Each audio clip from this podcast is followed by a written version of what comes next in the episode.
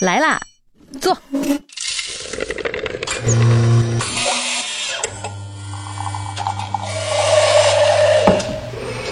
您的半拿铁，请慢用。一九九四年六月二十八号的早上，嗯，天安门广场上彩旗招展，锣鼓喧天。这个时候，人们惊讶地发现上面写着一行血红的大字：“苏联解体了！” 啊，懵了呀！我靠！夜里两三点，哎呦，人声鼎沸。据说有一个佳木斯的啊从那么老远的地方来，等了一个月没有拿到货，就拿着刀上去，我都自杀了！再不给我货，我就我就死在你门口。父亲呢，之前总说一句话：“咱没做过坏事儿，咱不怕。”给美国输送利益这种肥美损中的行为，还不算坏事吗？年薪二十亿人民币啊，这是不是坏事儿？跟火葬场联营，人肉做火腿肠，这种冷血的行为不是坏事是什么？这个 YouTube 啊，我不太熟悉，托朋友查了一下。哎呦，哟，这到底是个什么网站呀？这呃是这么神奇吗？对，这是小磊说的啊，不要不要说我啊，跟我没关系。哎三二一，半拿铁第十五期开始，我是刘飞。我是小磊。哎，咱们今天接着聊啊，聊一个食品饮料行业的品牌。嗯，那之前在有一期里咱们提到过花生瓜子八宝粥，这就直接要啤酒饮料火腿肠，感觉前面没有什么前戏，直接就要进入了，是吧？直接进入啊。啊这个你猜一下，刚才说的这里边，咱们今天要聊啥？香烟瓜子、八宝粥、啤酒饮料、火腿肠儿。哎，呃，我猜啤酒吧。哎，那猜错了，今天要聊火腿肠。啊，哦，单聊火腿肠儿。哎，单聊火腿肠。好吧，因为我刚刚下意识的觉得我们聊方便面那期稍微的说过一点火腿肠，但是确实它不是按火腿肠的品牌来的啊。，对我查资料啊，嗯包括那个做了很多准备之后，发现火腿肠真的很值得聊啊。哎就光火腿肠这个品类，我就整理了有一万五千多字啊。今天又是三个小时的录啊，制、那不至于，那不至于，我估计两个半吧。嗯，嗯，来，我想想啊，火腿肠第一时间只能想起双汇了。没错，今天咱们的标题估计就是双汇啊。嗯 那咱们就先把视角转到一九四零年，好，万隆出生了。他出生在河南漯河一个贫困人家。嗯，这个万隆不是印度尼西亚的万隆啊，但是跟印度尼西亚的万隆是一模一样两个字儿。啊，我还以为跟 没关系啊，没关系，就这俩字儿啊，嗯姓万名隆。嗯，名字起的挺洋气的，其实。他高中没毕业呢，就去做了铁道兵，然后从军队复员之后呢，一九六八年到了漯河肉联厂，他从一个办事员开始，后来陆续做到办公室主任、副厂长。哟，感觉没太在其他的行业浪费过人生的时间。对，是这个肉联厂啊，它是一个计划经济的产物，嗯，它是统购统销的。所谓统购统销，就是指的全国统一价、统一购买、嗯统一处理，然后统一销售。那相当于这是一个铁饭碗嘛。那个时候，据说全国各地的这个肉联厂收生猪的时候，嗯队伍都排得特别长，然后连夜的去是给他送加工猪的队伍，送猪的队伍排的得特别长、嗯啊。然后工人要三班倒才能把这个猪处理完，嗯到这个程度。那个时候月薪是五十块钱，但是在当时是高薪工作了。嗯。那个时候一般人可能十块二十的不错了。啊大体上，因为咱之前有一期说过，大概七几年左右的人均年收入六百左右吧，是，嗯那你看算下来刚好是这个水刚好是这个水平。对，嗯，就对起来了这事儿。一九八四年呢，国家出了一个计划，是要削减统购品种，从一百八十多种削减到了三十多种。嗯，第二年全部取消，就全部都不统购统销了。步调还是很快的，慢慢的就开始跟计划经济 say goodbye 了。对，这个全国当时有一千六百多家肉联厂啊，那民间的这些企业起来之后，就在这个冲击下摇摇欲坠了，已经要不行了。第二年，这一千六百多家肉联厂，超过百分之九十五的陷入了亏损。就基本没剩几个活的了。一九八四年七月啊，就跟我们之前讲的很多品牌这些公司早期的状态一样，漯河市政府对肉联厂实行了承包制嗯，啊，民主选举，三百多个人选，最后万隆被选成了厂长哦，吓我一跳，我以为三百多个人参选呢，啊，没有三百多个人投票，大家的积极性也太高了。然后你看万隆，他成为厂长的那一年已经四十四岁了，哦，相当于四十四岁重新开始创业。哎呦喂，啊这个肉联厂呢，它是一个严重亏损的一个厂啊。那万隆呢，到处收猪，收猪的这个方式呢是我的价格比统购价还要高两分钱。嗯，当时用这种高两分钱的这个方法去收，别看两分钱现在不起眼啊，在当年那是匀下来，在对每头猪来说也不少了。是，所以当时他用这个方法收到了更多的猪，嗯啊，那个时候就省里甚至开始约谈他了，说你这样不行啊，扰乱市场。对啊，扰乱市场啊。万隆不怕啊，去了之后这么硬气吗？到省里啊，他重点讲的是自己的成绩啊，重点讲我做出了什么成果啊。你看我跟你，说，领导啊，哎你找我来就对了，我给你汇报汇报啊。我跟你讲讲汇报汇报啊。每年的八月份是生产淡季啊，嗯工厂停工，工人放假，那你看这些东西摆在那儿，那不就浪费嘛？那光这种各项费用，你维护设备这些开支十八九万啊。嗯但是我用了我这个价格收购之后，这一年八月企业净盈利还有两万块钱呢。哦，哦，这么一讲，省里也觉得好像也可以啊，感觉资本家的嘴脸已经 现现无疑了，这那太没准大家。不想放这个假呢，啊说不定干的辛苦了还有奖金，对吧哎？对，不像学生一样都盼着放假，你没没不干活就没钱赚嘛。是，所以仅仅一年时间啊，就让这家肉联厂从亏损五百万，嗯到了盈利五百万。所以这个时候啊，咱们再把视角一转，嗯转到河南临近的一个地方，叫洛阳。嗯，洛阳肉联厂也要改制。这个改制的时候，第一个选择的赛道是水果罐头，咱们之前已经提到了，无数次的被 Q 到。这这基本上相当于啊，这个一到90四九年进国军的那个感觉，就是一到九十年代罐头已所有罐头厂，都不行了，所以苏联老大哥不争气。所以当时真的是亏得一塌糊涂啊。嗯八六年的时候，洛阳肉联厂的副厂长是高凤来啊。这个高凤来在一个国际的食品机械博览会上参观的时候，发现了一台日本生产的灌装机。哦这个灌装机是灌装什么的呢？灌装火腿肠的。这个啊高凤来啊，这个罐我问一下，就是灌醉了的那个灌对啊那个灌装啊，哦，高凤来力排众议啊，回公司之后，嗯很多人是反对的，觉得说你这是贪大求洋，你这采购这个咱们搞不懂，生产出来什么玩意儿？啊，你这是不是拿了回扣啊？很多人质疑没这个东西啊，，搞不懂这个产品。嗯当时在这种质疑声中，坚持引进了那么一套西式的灌肠设备，而且起了一个名字，就叫火腿肠。哦是他名字相当于是他起的。他自个儿取的这个名儿。哎，哦，那个时候呢，他就想说，我要再取一个更响亮，我不能叫洛阳肉联厂火腿肠吧，嗯我得起个响亮的品牌名，嗯，叫春都。好响啊！一个雷天下响，怎么就这就春都什么 但是春都可能你你，我不知道你有没有印象，啊？但是我估计很多人童年还是有印象的。哦，这样啊这，是早期做的最大的碾压双汇的这么一个品牌了，哟，可能那会儿我还没出生吧？那有可能太早了。当时高凤来呢，就取名春都，嗯做了这个火腿肠之后，找了很多待业女同志去街上摆摊儿，哦，当时五毛钱一根儿，那个时候大家都不知道这是什么东西啊，路人都问啊，同志，你这个红蜡烛咋卖呀？啊，就红彤彤的一个棍儿，这大家不知道这是什么东西。八八年的时候，高凤来竞聘啊，跟前面万隆类似，当上了厂长。他看到电视上这么多广告，哎，我也要搞一搞啊。这个咱们前面提到，基本上那个年代你绕不开央视，嗯绕不开那个时候在做电视广告，嗯，所以毅然决定让春都火腿肠，咱们也去央视啊 拍他个广告，带着二十万，当时对他们来说是天文数字啊，巨款了，去了北京，人家说这个太少了巨啊，回来了。最后呢花了六十万，哦，买了三个月，哦，最后这钱还是花出去了，花出去了哎我的天哪，翻三倍的预算啊，太有三倍魄力了的预算。啊，然后隔天播一次，那其实已经挺嗯，频率还可以。对频率还是可以的。那个广告是非常经典的，九一年的一个广告，哎，咱们来看一下。啊，来，现代化的生活节奏需要新的快餐食品，春都牌火腿肠应运而生。它瘦肉含量高，常温可保存，不仅可烹炒炖汤，还适应于出差旅游。吃下一片，回味深长。春都牌火腿肠，洛阳肉联厂荣誉出品。哎呀，你别说，虽然从配音上、风格上来讲挺有时代特色的，但是他用那个纯黑幕拍出来的那种效果，其实还挺先进的。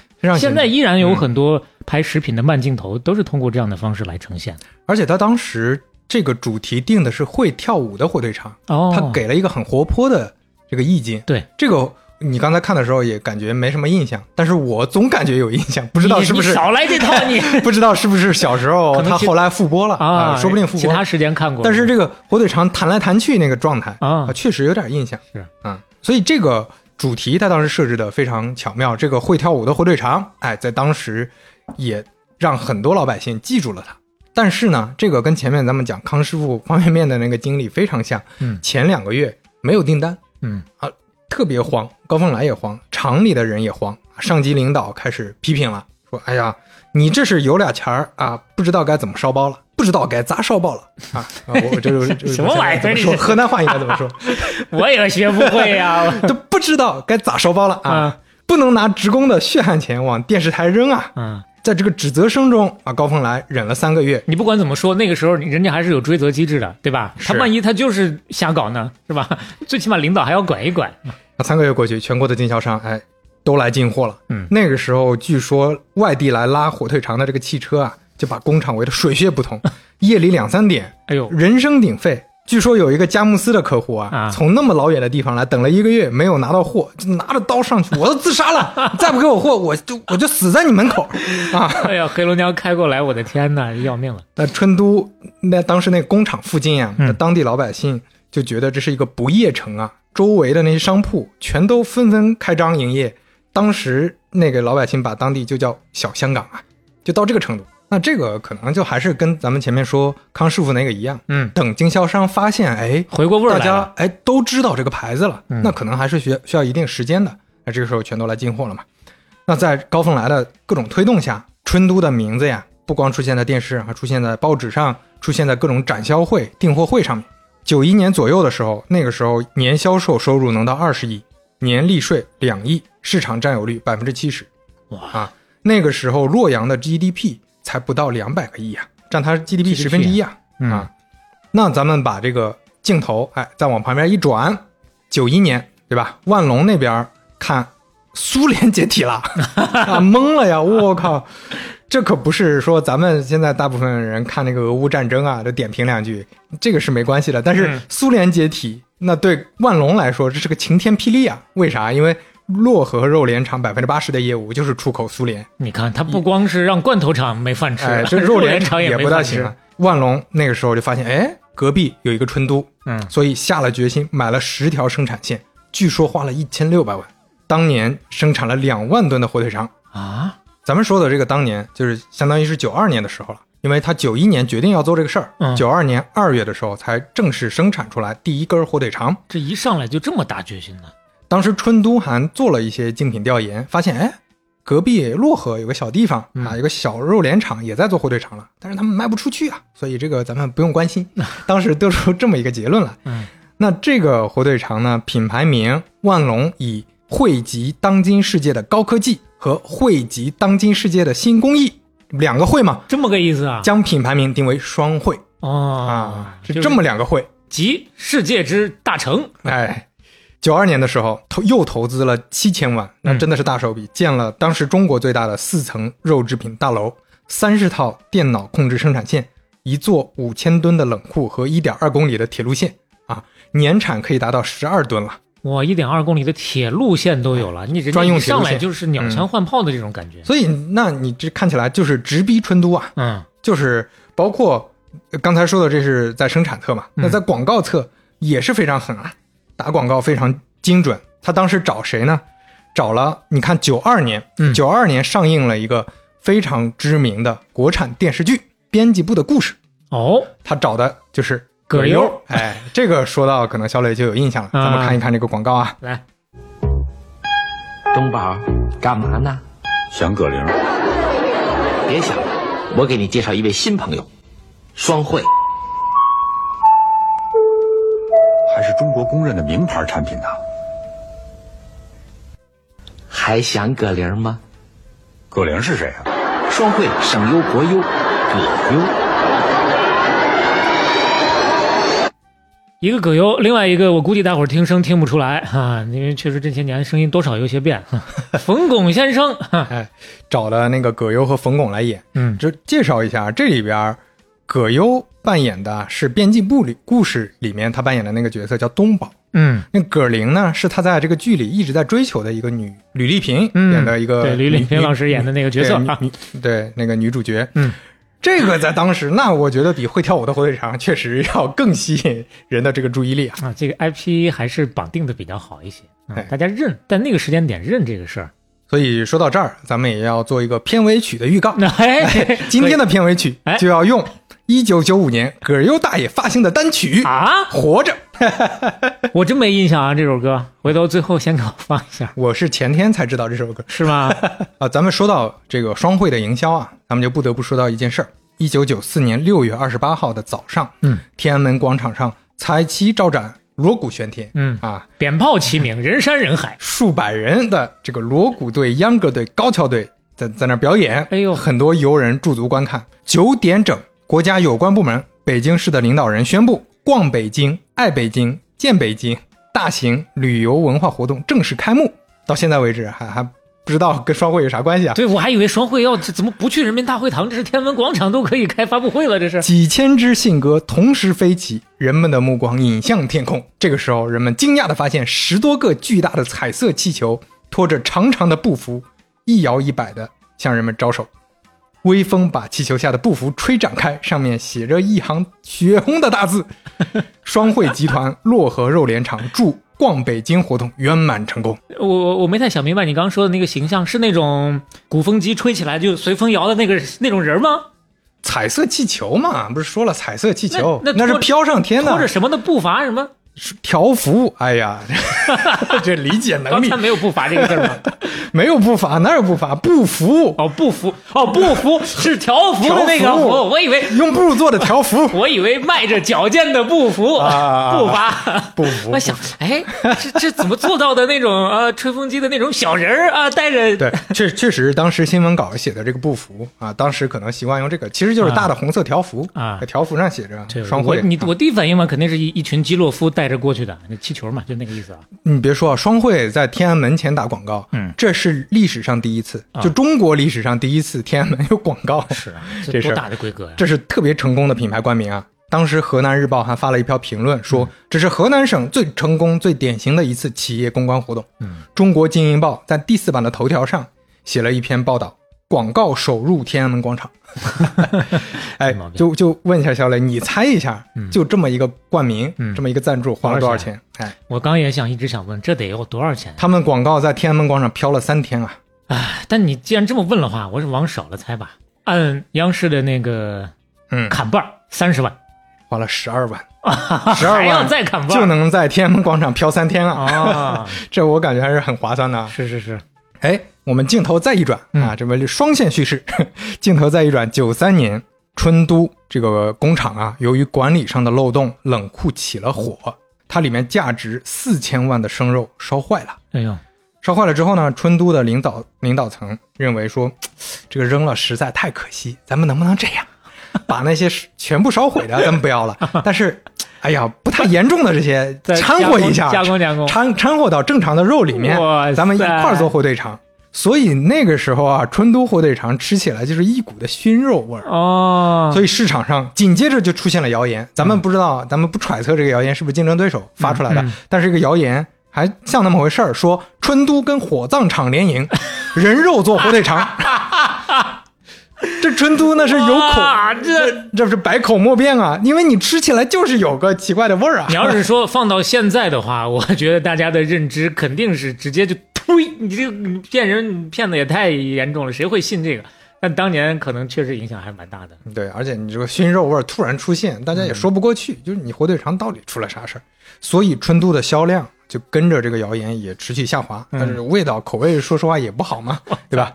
所以春都自己不给力，嗯啊，双汇就抓住了这个机会，嗯，这两个因素就碰在一块儿了。那那个时候双汇还面临一个问题，嗯就是他没有钱跟春都打，他需要钱，需要更多钱去打。啊，那都豪掷上千万去搞这些新设备了。这个就是这个这个其实时间关系是就是他们是在同一个时间，那个啊钱也跟接下来咱们要说的这个事儿有关。嗯就春都呢，毕竟起来早嘛，人家现金流也比较稳当，那双汇是后来者，所以需要更强的资金。所以早在一九九四年一月，你看这么早的时候，嗯万隆就找到了港资，嗯漯河肉联厂与香港华贸集团合资成立华贸双汇实业公司。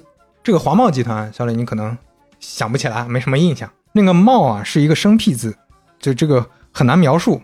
上面是一个木，一个矛头的矛，再一个木，嗯下面是一个心。嗯这个华贸集团说起来，那个很多人不熟悉啊，他的负责人，他的老板叫龚如心。嗯。这龚如心可能很多人也不熟悉，但是说起来，她是亚洲女首富，啊，这是呃整个亚洲最有钱的啊、呃女老板，在九七年和零一年的福布斯排行榜上，她还是华人女性第一位。这个龚如心呢，咱们简单过一下，嗯。她的之前的这个背景啊，嗯她本来是华贸集团王德辉的左右手，王德辉是她老公啊，所以她相当于是呃华贸集团的这个老板娘。嗯在七十八十年代呢，香港的地产起飞，所以这个王德辉他成了香港那个大佬，嗯啊，资产上就突然爆炸了啊！八三年，这什么什么形容啊？这是，八三年四月十三日的时候，嗯哎，就是你说资产爆炸，这个王德辉啊、也面临了一个很很很麻烦的问题，他被绑架了。啊被绑架了之后，那那港片里啊是大家能理解，那个时候治安也不咋地。龚如心在五日内交付了一千多万的美金赎金，嗯电汇到了台北，暗中报警，王德辉平安被赎回。嗯这是八三年的时候，九零年的时候，王德辉再次被绑架，龚如心在四月二十五日交付了两亿多港元的赎金，但王德辉未能赎回。从此之后，华茂集团由龚如心担任董事局主席及管理，王德辉再也没回来。老公就这么失踪了。王德辉失踪九年之后，王德辉的父亲王廷新向香港法庭申请王德辉在法律上死亡。嗯，零二年十一月，王廷新跟龚如心平分，为争夺 遗产打官司，没有平分 还以为是一个和平的结局呢。啊，打了一百七十二天，横跨了十四个月。然后他们两个就是各执一词嘛。呃，父亲呢是有一九六八年一个遗嘱，龚如心呢有一九九零年的遗嘱。结果法庭宣判说，九零年这个遗嘱是无效的，所以王庭新，也就是他父亲，取得了王德辉的所有的遗产。那其后，龚如心还因涉嫌伪造文件等等被捕。那龚如心不服，判决上诉。零五年九月，龚如心在香港上诉，最后法庭推翻了先前的判决。龚如心的伪造文件嫌疑啊，也也就被洗脱了。啊，站在他的角度就叫做沉冤昭雪。啊，但是说这个龚如心真的最后这些年不是特别顺心如意、嗯啊，还要跟自己的这个应该叫公公啊前公公就打官司。然后零四年啊，他患上了卵巢癌，嗯，他的好朋友何鸿燊，哎呦，何鸿燊说拖了三年他才看医生啊，因为他一直打官司，没有心情看医生，嗯治的时候已经晚了，所以这个没多久，后面他打完官司，这个嫌疑洗脱之后，没几年就去世了。啊，这是龚如心，简单咱们过一下他的这个故事啊。也是一个让人一声叹息的故事。哎在九四年的时候，龚如心当时在大陆正在寻求一些投资机会，嗯正好看到了这个漯河肉联厂，然后在万隆的这个介绍下，他注资了一点二七亿，这笔投资成了非常重要的引进生产线的这一环。咱们前面说的那些钱，大部分应该就是从这里面出的、哦啊，怪不得那么有钱呢。啊。这个时候还要提到说，当时双方第一次合资的时候啊，双汇集团曾经有意说拿六千万把双汇商标入股合资公司。龚如心呢，当时看说，就是说这个商商标值六千万哎，啊，然后说嗯他看这双汇也没人知道呀，这嗯六千万太不值当了，所以不要不要啊，没答应。过了几年之后，龚如心反悔了，说我出六个亿怎么样？然后这次人家双汇不买了嗯，啊，这是有一个小小的题外话啊。谁也没有前后眼嘛。双汇啊，通过这个注资跟上了，再加上春都前面咱们提到的，他也遇到一些问题，所以双汇趁势跟上，这两家基本上旗鼓相当了。当时被称为河南双雄，嗯占据市场份额加起来百分之八十多。嗯那些年啊，河南的省委书记也非常支持这件事儿，出了很多政策推进。那个时候的河南的省委书记是谁呢？李长春。哦，在那些年代啊，火腿肠基本上就是河南人在做，嗯前三大品牌全在河南。还有一家叫郑荣，郑州的郑，荣耀的荣，它是郑州肉联厂改的。那这个郑荣呢，它就是有一那几年的一个时间窗口，后来就进入历史尘埃了。那郑荣当时做了一些事儿，它不像像双汇啊、春都是靠主打的这些单品取胜，它要靠品种多取胜。它的规格特别多，一百六十克的，一直到一千克的火腿肠，各种各样的都有。还跟什么外国的专家联手推出了英式的、维也纳式的、汉堡式的、法兰克福式的火腿肠，当时人称中国火腿肠界的联合国。呃，就是这是那个品牌至今给大家留下的啊这么唯一一点印象了啊。说到这个，河南当年还有一个很有意思的火腿肠品牌。漯河市罐头食品厂，他自己做了一个 火腿肠牌子，叫少林牌啊 啊！这个少林牌啊，当时做出来之后，少林寺的方丈释永信，嗯，一拍大腿，这怎么能行？拿着商标少林哪儿来的？你对，拿着这个少林旗号 做肉对，做火腿肠肉，还是火腿肠是吧？呃，最后这个少林寺打赢了，啊所以这之后呢，少林寺陆陆续续也注册了非常多的商标，其实就是从这儿开始的。哦，少林寺让他有了这个意识了。哎，后来注册了那个六百多个商标啊，百分之八十都带有少林字样啊，基本上都是防御性的，防止你把这个少林嗯搞得太商业化。这也是个小小的题外话。那个时候呢，是一个群雄混战的一个阶段。虽然说头部的品牌主要就是春都和双汇，但是全国有两万多家肉制品公司了，哎呦，都在抢这个生意。嗯那在抢这个生意的这些公司里面，咱们就要着重提到其中几家。第一家又要提回到我们的老家，山东临沂。山东临沂在上世纪八十年代有一个人叫周连魁，嗯，他毕业于山东大学啊，这是个很好的学历了嗯那当然了。啊。毕业之后啊，分到了镇上食品站当会计，那其实也是个比较稳定的工作了。嗯但是呃，到了改革开放的时候，他觉得哎呀不行，这个地方留不住我呀，嗯我要去搞点事情干。那但是没啥资本啊，就嗯搞了七个人，大家一个小组织，叫他们叫屠宰游击队，就到处 帮人搞搞这个，啊就是从这儿收一点肉啊，啊从那儿卖一点肉，嗯搞搞这么一个，就有点像运输，再加上中间有一些交易环节。嗯在八七年的时候，还完成了一个海鲜大单啊，靠着五万元的贷款和团队，最后挣来了三十多万元。哦，这三年下来呢，周连魁积累了几百万的资金。啊，这个周连魁呢，当时老家呀有一家相伴的肉联厂，哎，肉联厂出现了。那个时候也是说咱们前面提到是年代嘛，就连年亏损，已经做不下去了，换了好几任厂长都干不下去。乡镇领导决定聘请周连魁下山啊，出任这个 出山厂长啊，出山一下。周连魁一看，我靠，这是个烂摊子呀！嗯但是啊，我之前游击队也没啥前途，我这结束我的游击生涯，去一个稳定的一个 这个山寨安营扎寨了啊。对，当当厂长还不错哈、就带着他的团队出任了肉联厂的厂长。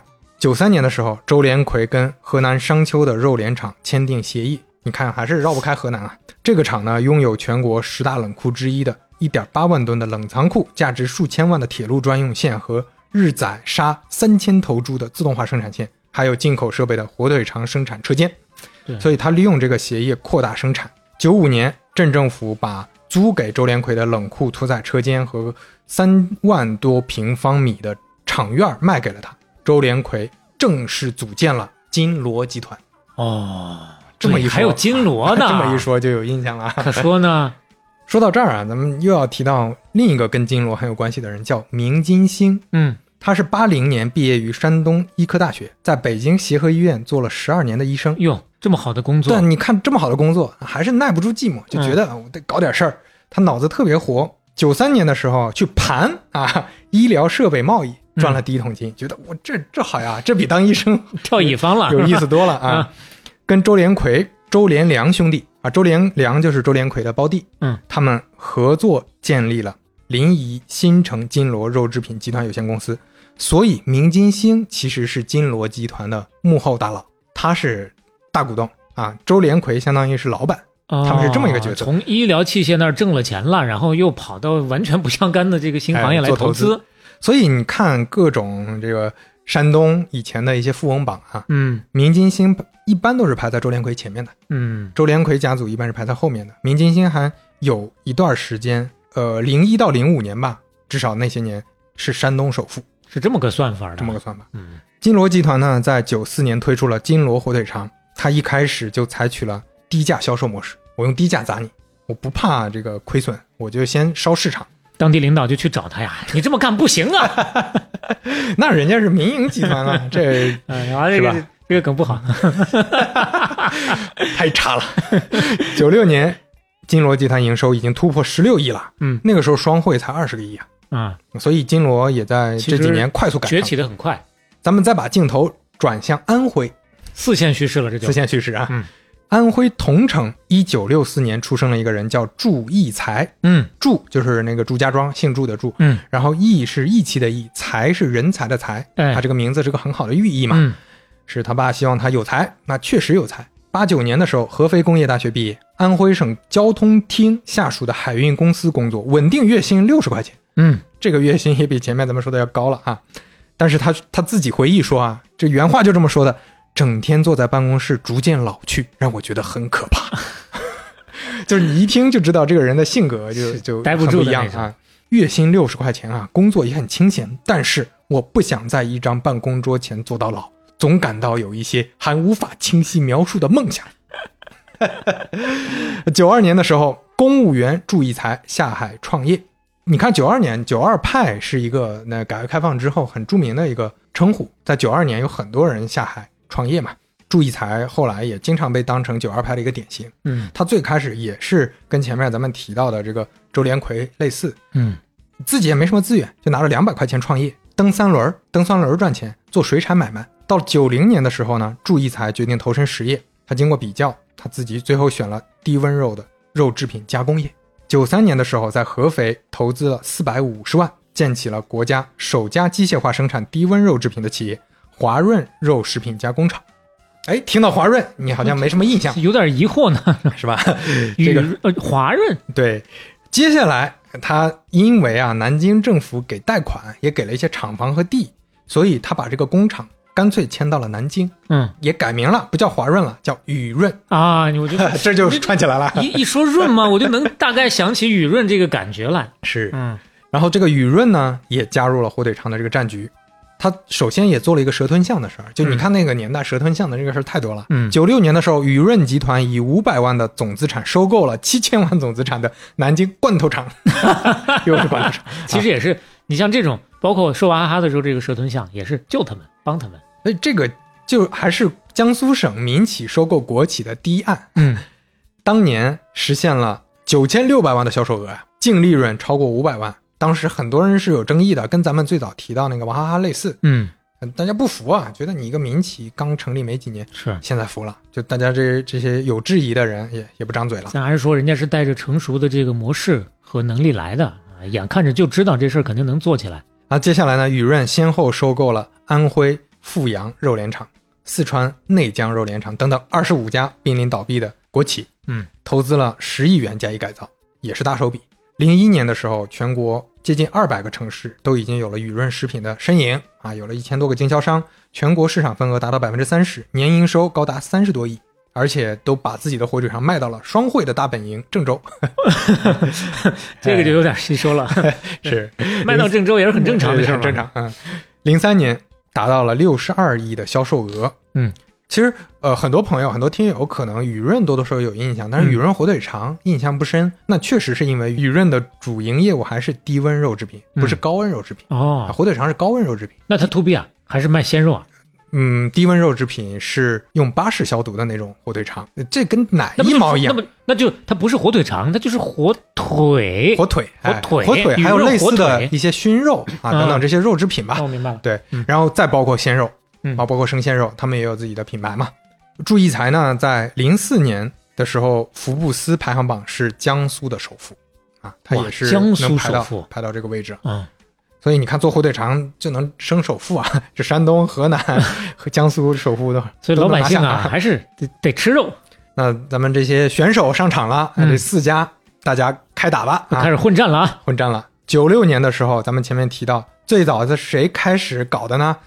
是金锣，开始用低价嗯去炒热这个市场。嗯那大家都得投进去啊，所以开始价格战。那个年代啊，火腿肠的淀粉含量其实不高。你像最开始春都开始做火腿肠，他真的把它当成肉，就就是肉肠做的，嗯淀粉都不到两个点。嗯，那个时候降价怎么办呢？那你其实就是降猪肉含量。往里掺吧。春都那个时候降的最狠，因为它最开始 淀粉含量最少，嗯它的火腿肠当中的猪肉成分从最开始百分之八十五全是猪肉，嗯，降到了百分之七十、百分之六十、百分之四十，最后降到了百分之十五，就一根肠里只有百分之十五的肉。那是吃个啥面糊糊啊？员工就说了，我们这做的就是面棍儿，就是根面棍儿。面个儿。就这么一年下来呀，双汇、春都两家，因为这两家市场份额大呀。你说同样是低价，新来的金锣可能战损还不是那么严重，但是双汇、春都那可是够狠的，他们两家都分别花了五千多万的，这是叫战损费吧？嗯，你因为刚刚说了嘛，这两家当时最高已经到百分之八十的市占了。那郑荣啊，亏了也两千多万，嗯郑荣基本上也被打的不行不行的了。金锣被打回山东了，老老实实我就做本地生意了啊，就全国生意留给你们了啊，送给你们，还是看价钱拿脚投票啊？那个时候，说到这儿，咱们提一下淀粉含量这个事儿啊。九五年那个时候出了一个国标，但是这个国标非常简单粗暴。那它首先有两个标准，第一个是外观指标，外观指标就是外观、色泽、质地、风味，就很简单。比如说外观就是长体均匀饱满无损伤，表面干净，封存良好啊，什么断确实很随意啊对。吧？色泽就是断面呈粉红色，这你嗯感觉都很好达 达成。然后重要的是理化指标里面，它的淀粉含量要求是八个点以下，啊淀粉只能含最多八个点。那不就整个的要重塑市场了吗？其实不是的，就咱们前面说的那个百分之十五的是猪肉，剩下百分之八十那也不是都是淀粉啊，嗯，那还有很多水和添加物。那就是说它的它的但是们即使这种这个标准，其实我想说的是它的很宽松，这个淀粉含量是八，基本上意味着淀粉非常多了，啊都能做到，其实是非常多了。嗯，所以那个时候大家都在降这个猪肉含量，提升淀粉含量的时候，最后也就提升到八了。但是双汇那个时候就觉得，哎，我不能跟他们一样这么去打呀，我要推出一个多肉的品牌呀，我要去打高端市场啊，我不能跟你们都去耗这个低端的。他这个策略非常成功。嗯九五年的时候，那个年代有个电影叫《狮子王》哦啊，这就大家就可能就联想起来了，嗯他就蹭了这个《狮子王》电影这个当时大家的认知啊，推出了王中王，它是一个多肉的，它是一个高端的火腿肠，嗯嗯然后确实一炮而红。哦，怎么着连连点版权费都没给人家付过是吗？其实没有，其实王中王跟狮子王没啥没啥关系是吧？就是个哦蹭啊。双汇在这场混战当中大获全胜啊！啊。就当大家都去拼低价的时候，它的高端品牌已经立住了。没想到，哎，反向策略管事儿，就前面说到那个国标只有一个标准啊，就是八八个点啊，所以那个时候纷纷在双汇的这个开的第一炮之后，大家纷纷推出了这个自己定制的分级，相当于民企大家自己先开始定分级了开始搞厂标了。啊。双汇叫王中王特制级火腿肠啊，春都叫春都王精品级火腿肠，还都得带个王儿，金锣牌极品火腿肠，正荣牌无淀粉级火腿肠，人家啊干脆就叫无淀粉。嗯双汇当年的做法呢是猪肉含量少的，我的出货量也少，我跟你打可以，但是我出货量陆续降低，我把大部分的出货量还是放到这个高端的品牌上。哎呦，第二年，春都的市场份额已经狂泻到了百分之十四点七了，但是双汇却攀升到了百分之四十。这个逻辑有点意思啊。那前面大家是靠低价把对手给干趴的，哦，反过头来他反手把广告做好了之后，打高价反而又能再扳回一城，那这个消费者真的是墙头草啊！是，就你还是填补了一个市场空白嘛，相当于。嗯哎，说到这儿，咱们就进入今天关于火腿肠的科普时间。嗯啊，咱们科普几个点啊。来，第一个点就先科普淀粉。嗯，就很多人啊，包括刚才聊的时候，嗯，包括你可能也觉得火腿肠是不是都是淀粉？大部分的组成成分应该都是淀粉，很多人会这么觉得啊。因为没刻意提嘛，那里面到底还有啥？确实我也没有这个意识。咱们前面说，九五年出了一个国标，嗯零六年出了一个最新的国标，零六年这个标准变成了四个等级，四个等级里面有区分度的主要是三个指标：水、蛋白质和淀粉含量。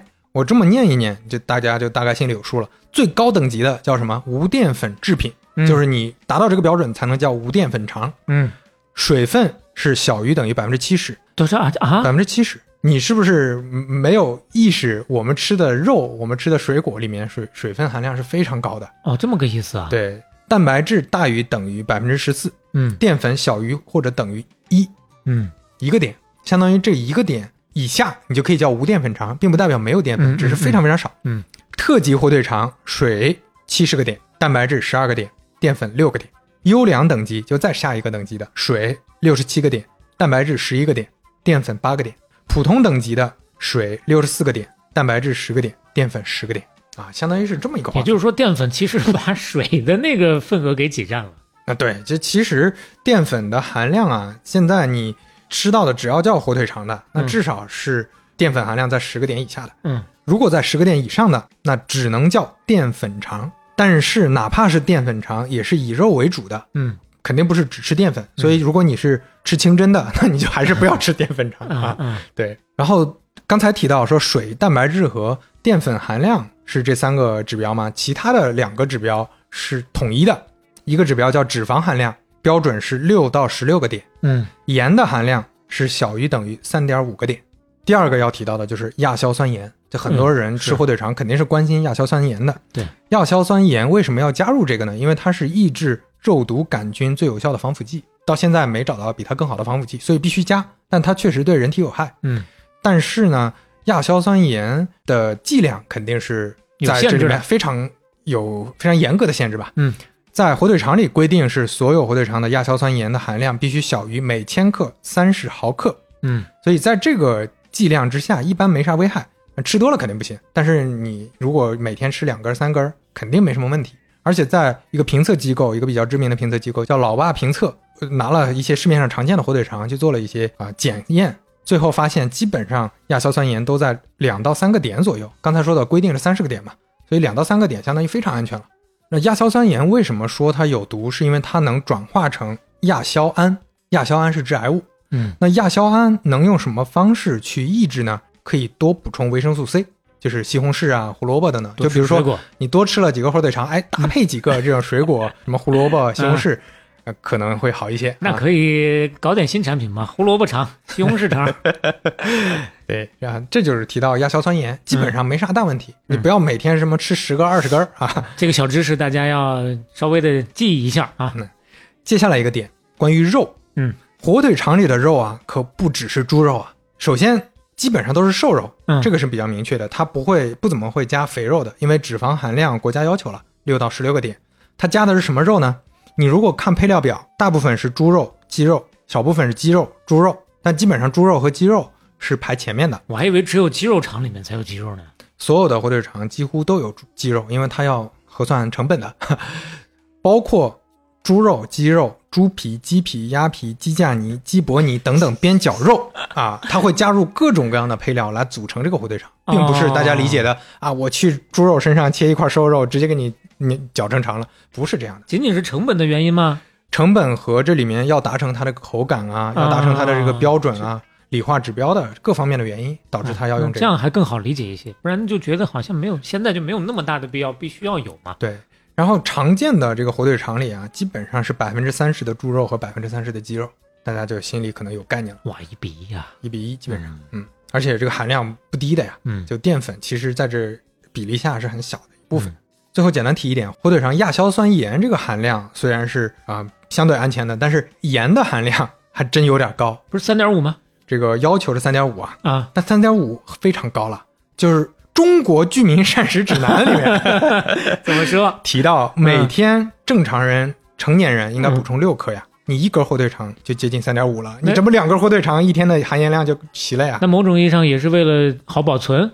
那对，是因为好保存嘛，也、嗯也为了口感。你要是再淡了，可能就不好吃了。嗯就零食不都这样嘛，对吧？所以大家记得火腿肠不要多吃，两个火腿肠差不多就相当于你一天的这个需要摄入的盐的这个含量了。嗯好，科普时间结束。好啊我们再聊回这几家公司啊。嗯，首先咱们聊聊春都，为什么呀？现在大家已经听不到春都了。下一个章节就叫做“春都没落 对，这这个章节呢，咱们就聊聊春都是怎么没落的，为什么现在大家听不到了？”。嗯八八年以来啊，春都集团，你看从八八年开始，春都集团就开始兼并各种各样的企业。嗯前面提到了有洛阳食品公司等等这些企业，那这些企业，你说实话还是生产食品的，他还收购了郑州群康制药厂等六家不太相关的企业，同时对河南思达科技集团等二十四家各种各样的企业进行参股控股，进入了什么行业呢？制革、制药、饮料、木材、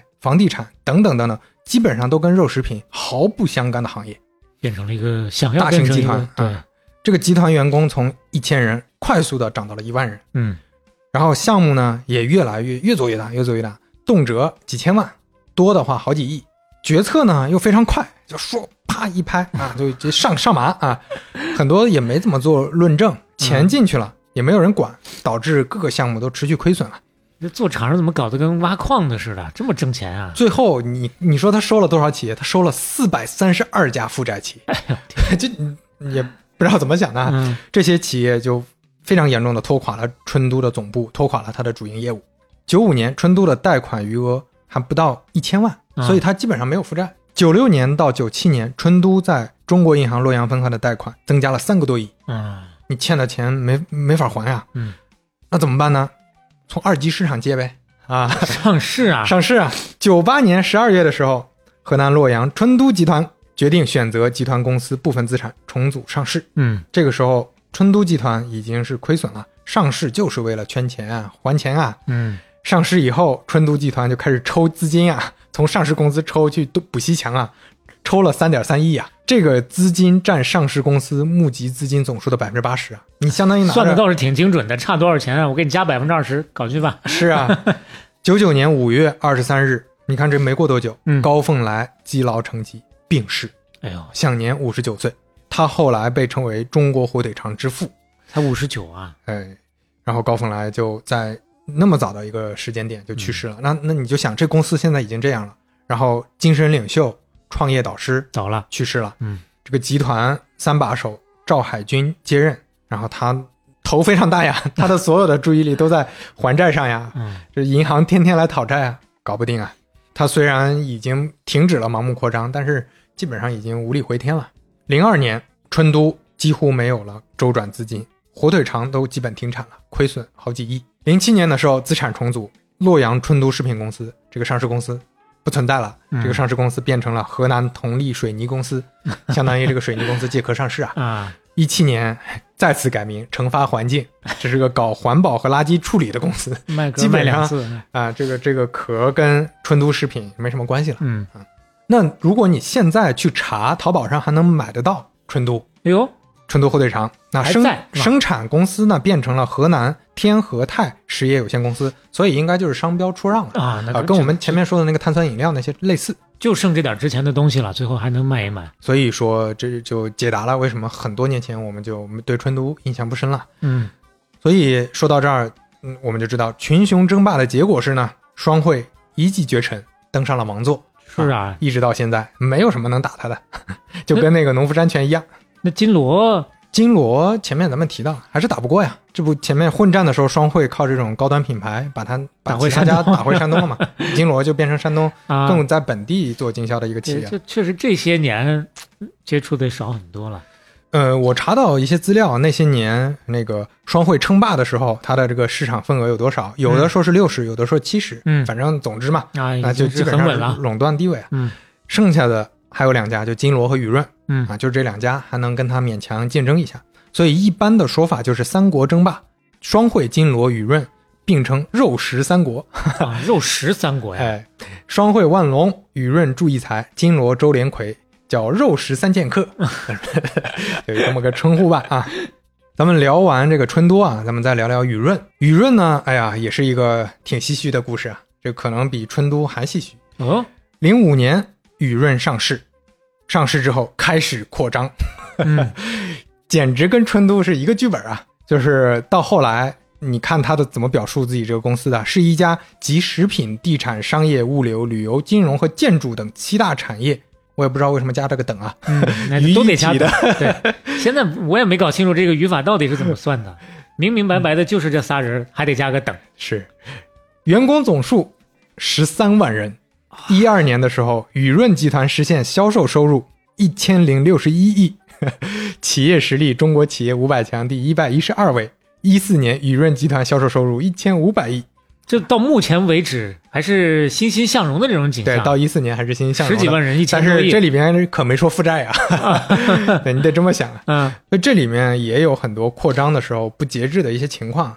举个例子，比如一零年的时候，朱义才布局了“三三三”发展战略。嗯。什么是“三三三”？全国三十个省会城市建设农副产品全球采购中心，嗯。在三百个地级市建设农副产品物流配送中心，嗯。在三千个县建设农副产品种养生产基地。这就挺会员的呀，像前面咱们说的会员果汁一样啊，还是这个意思。向产业链上游延伸，延伸的有点太猛了。然后一口气还签了六十多个项目，每个项目都少十个亿啊，多一百个亿啊，嗯，没有那些钱啊。至少六百亿的资金投入，所以它的资金周转非常非常困难。然后雨润食品呢，在很多小县城的项目其实没有开工建设，就我感觉就接近咱们就要进骗局故事了，就是差那一步就要迈进隔壁片场了，是？但是投资前几年，因为你可以不用交税嘛，嗯。你养一头牛，政府还有补贴啊，啊，所以我通过这些方式拿项目之后，我就可以虚报生猪数量，拿各种相应的补贴啊。有的时候拿这些土地补贴，嗯没有厂房，没有动工无所谓，因为我这土地拿到了呀，土地资产卖一卖。补贴不是啊，计入利润啊，我是上市公司啊，我这个报表多好看我。还以为他把那个地再卖一卖，再弄点钱回来。那那具体操没操作咱不知道啊，嗯但是这些全确实都计入资产了。然后祝一才呢，自己的精力说实话也不在食品上了，就在资本操盘资本这事这件事儿上，哎呀，可开心了，天天对天。可开心了啊！开心到什么程度啊？咱们不是提到祝一才这个才是人才的才吗？零八年改名了，人家哎呦，改名叫祝一才，才是木材的材，为啥要改名呢？人家要搞房地产了，啊，造房子了，我起个名图吉利啊。你造房子用木头造，站不住啊。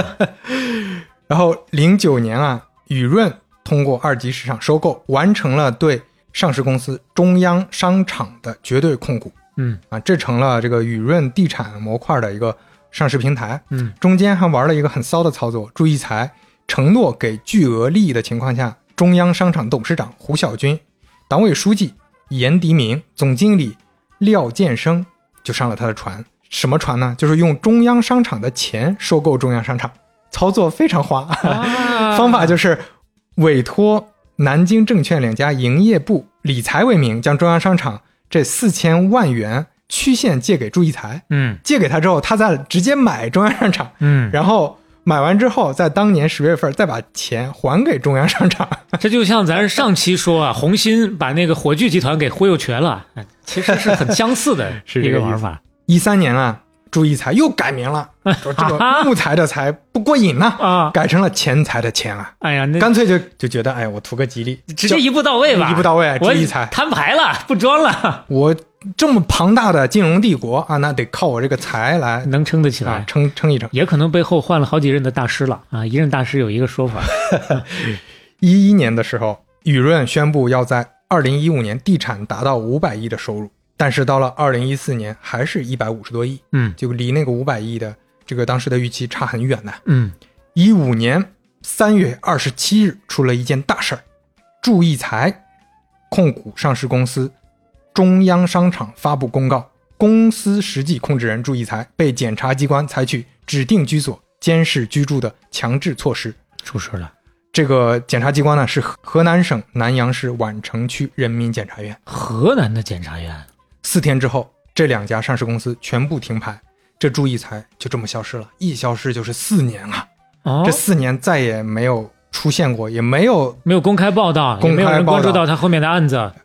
呃有有案子是有的，嗯案子是有的，但是祝义财这个人没出现过呀，嗯这公司立马就群龙无首了呀，这产品竞争力也急剧优化。本来你说公司扩张的就有有点没节制，前面也说了各种问题，高管离职，上万的员工，好几万的员工离开公司，供应商、银行上来催债，也不合作了，债务危机越来越大，亏损持续扩大，四这四年亏损了四百多个亿。嗯，一八年上半年，雨润食品的负债合计已经是一百多亿港币，资产负债率已经上升到了百分之六十多了。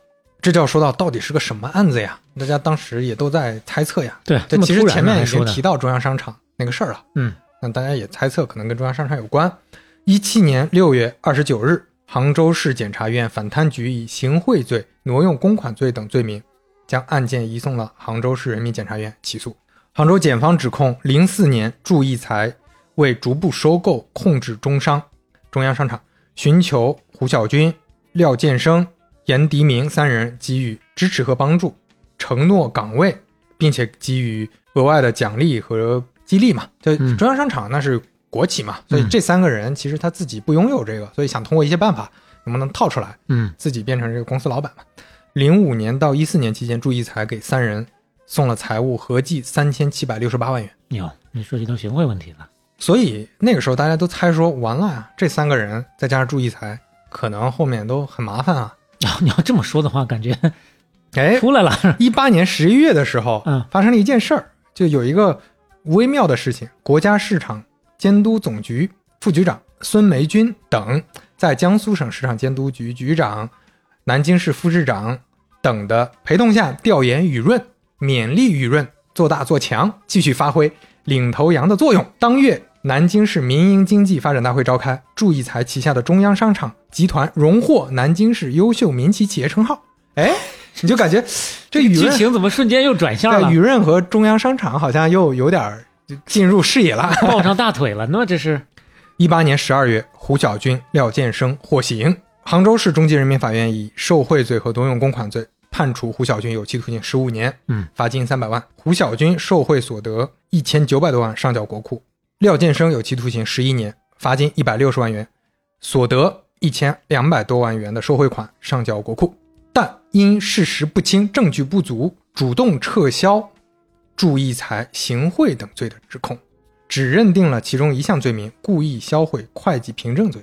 啊，那相当于这四年关了，就准备放出来了。看来这意思。一八年底的时候，中央经济工作会议提出了这么一个啊、议题，叫保护民营企业家人身安全和财产安全。嗯嗯嗯，一九年一月二十二日，中国雨润食品集团有限公司和中央商场股份有限公司同一天发布公告，接到朱义才家属通知，朱义才回到家中。公告显示，朱义才目前已经没有在这两家公司担任任何职务了。所以其实可以感知到啊，雨润在这个迅速扩张当中有很多灰色的行为，埋下了很多隐患。嗯，具体这个最后法庭怎么宣判的，咱们不了解细细节，咱们不做评价。这里面故事可能但是更复杂一点。但是这里面肯定就，嗯、也是之前埋了这些定时炸弹，终于爆炸了。嗯啊，就包括你刚刚说那个关于保护民营企业家相关的表态，其实是上通到最高层的，是大大也是有过类似的一些表述的。是嗯，一九年初的时候，雨润的官方公众号发了一篇文章，叫《怀念我的老父亲》。一九年 九月又发了一篇《妈妈，您一路走好》。为啥有这两篇呢？是因为这四年期间，朱义才的父母相继去世。啊，哎，这个也是感觉挺悲惨的，这几年过的啊。嗯，然后手里的股票呢，全都变成债务了，地产也基本上都没戏了。你再加上这几年这个状况，对吧？所以二一年末的时候，二一年末的时候，雨润正式破产重组。这个新雨润到底会怎么样，咱们不知道。但是想要达到当年那个辉煌，估计是非常非常难了。嗯嗯，那雨润的故事讲到这儿，所以基本上你看这个时间点，从一五年开始，肉制品就是双汇的。没有其他的声音了，就嗯越来越小了，越来越小了。那你要是算上火腿肠，那还能再算上个金锣。嗯，但是整个肉制品，不管是火腿肠还是各种肉制品，那就是双汇了。哎，所以这就说到双汇，那是没有敌人了吗？啊，那不是，现在的敌人是谁呢？现在的敌人是自己。哎呦喂，这个为啥说双汇的敌人是自己？这就要说到啊，很多人可能都能回忆起来，就就跟当年啊三聚氰胺非常接近的一个全民关注的食品安全议题嗯，瘦肉精事件有关。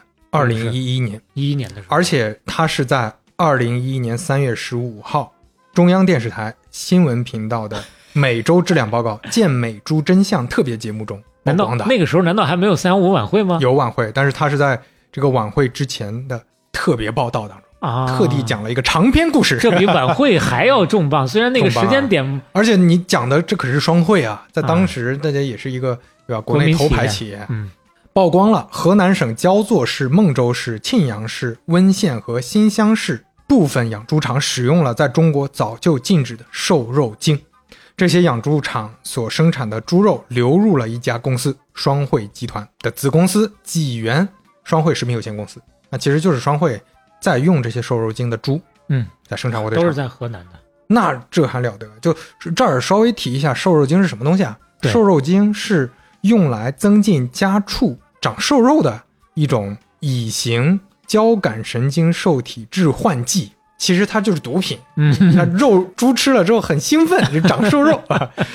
然后在台湾呢，有健健美这么一个俗称，嗯，这个名字好像还还挺形象的。是最常见的瘦肉精呢，叫莱克多巴胺，还有很多这种化学药剂啊，它也能属于瘦肉精。人如果大量食用瘦肉精含量超过标准的食品，可能会立即出现恶心、头晕、肌肉颤抖、心悸、血压上升等中毒症状。嗯，而且它是体育禁药啊。如果你吃了几根这个有瘦肉精的火腿肠，尿检都过不了。那尿检过不了的，嗯是阳性的。还有一些副作用还在研究，但肯定是不好的。包括之前有科学家研究啊，莱克多巴胺的实验当中，老鼠服用大剂量的这个瘦肉精会缩小睾丸，哎，你别说，我还真想对了方向了，是吧我在想，它能影响这个人人的性功能的。嗯啊，瘦肉精在大部分国家都是严格禁用，直接禁用的。中国在九七年就禁用了，嗯非常早。零二年加强了细节的描述，七种常见的瘦肉精禁止使用在饲料和饮饮用水里。中国的检测剂量标准里，普通的饮食标准是小于一纳克每克肉，哇，那就几乎就不应该有，几乎就不应该有，这嗯基本上见不验不出来自然。存在的那种情况。运动员兴奋剂检测是零点零零三纳克每克肉。嗯，双汇那个时候的广告语是啥？十八道检验，十八个放心啊！嗯那你还强调食品安全，所以那个时候就大家的信心狂跌啊！三月十五号当天的股票双汇发展跌停，嗯三月十六号双汇发展股票停牌。这个事情爆发，也就是十六号，双汇集团公开道歉说，瘦肉精事件是子公司所为，配合相关部门彻查此次事件。第三天，子公司高管免职。随后，农业部成立督查组，走访抽查双汇的猪肉食品。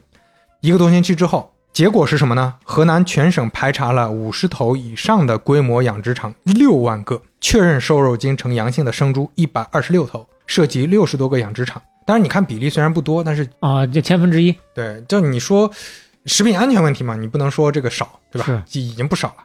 排查了五十头以下的散户七万多个，确认有瘦肉精的阳性生猪八头。截止到三月二十四号，你看这过去没多久，瘦肉精事件中被河南省有关部门控制、刑拘、立案侦查的人员达到六十八人，瘦肉精销售人员二十六人，使用养殖户三十三人，生猪经纪人七人，企业采购人员两人。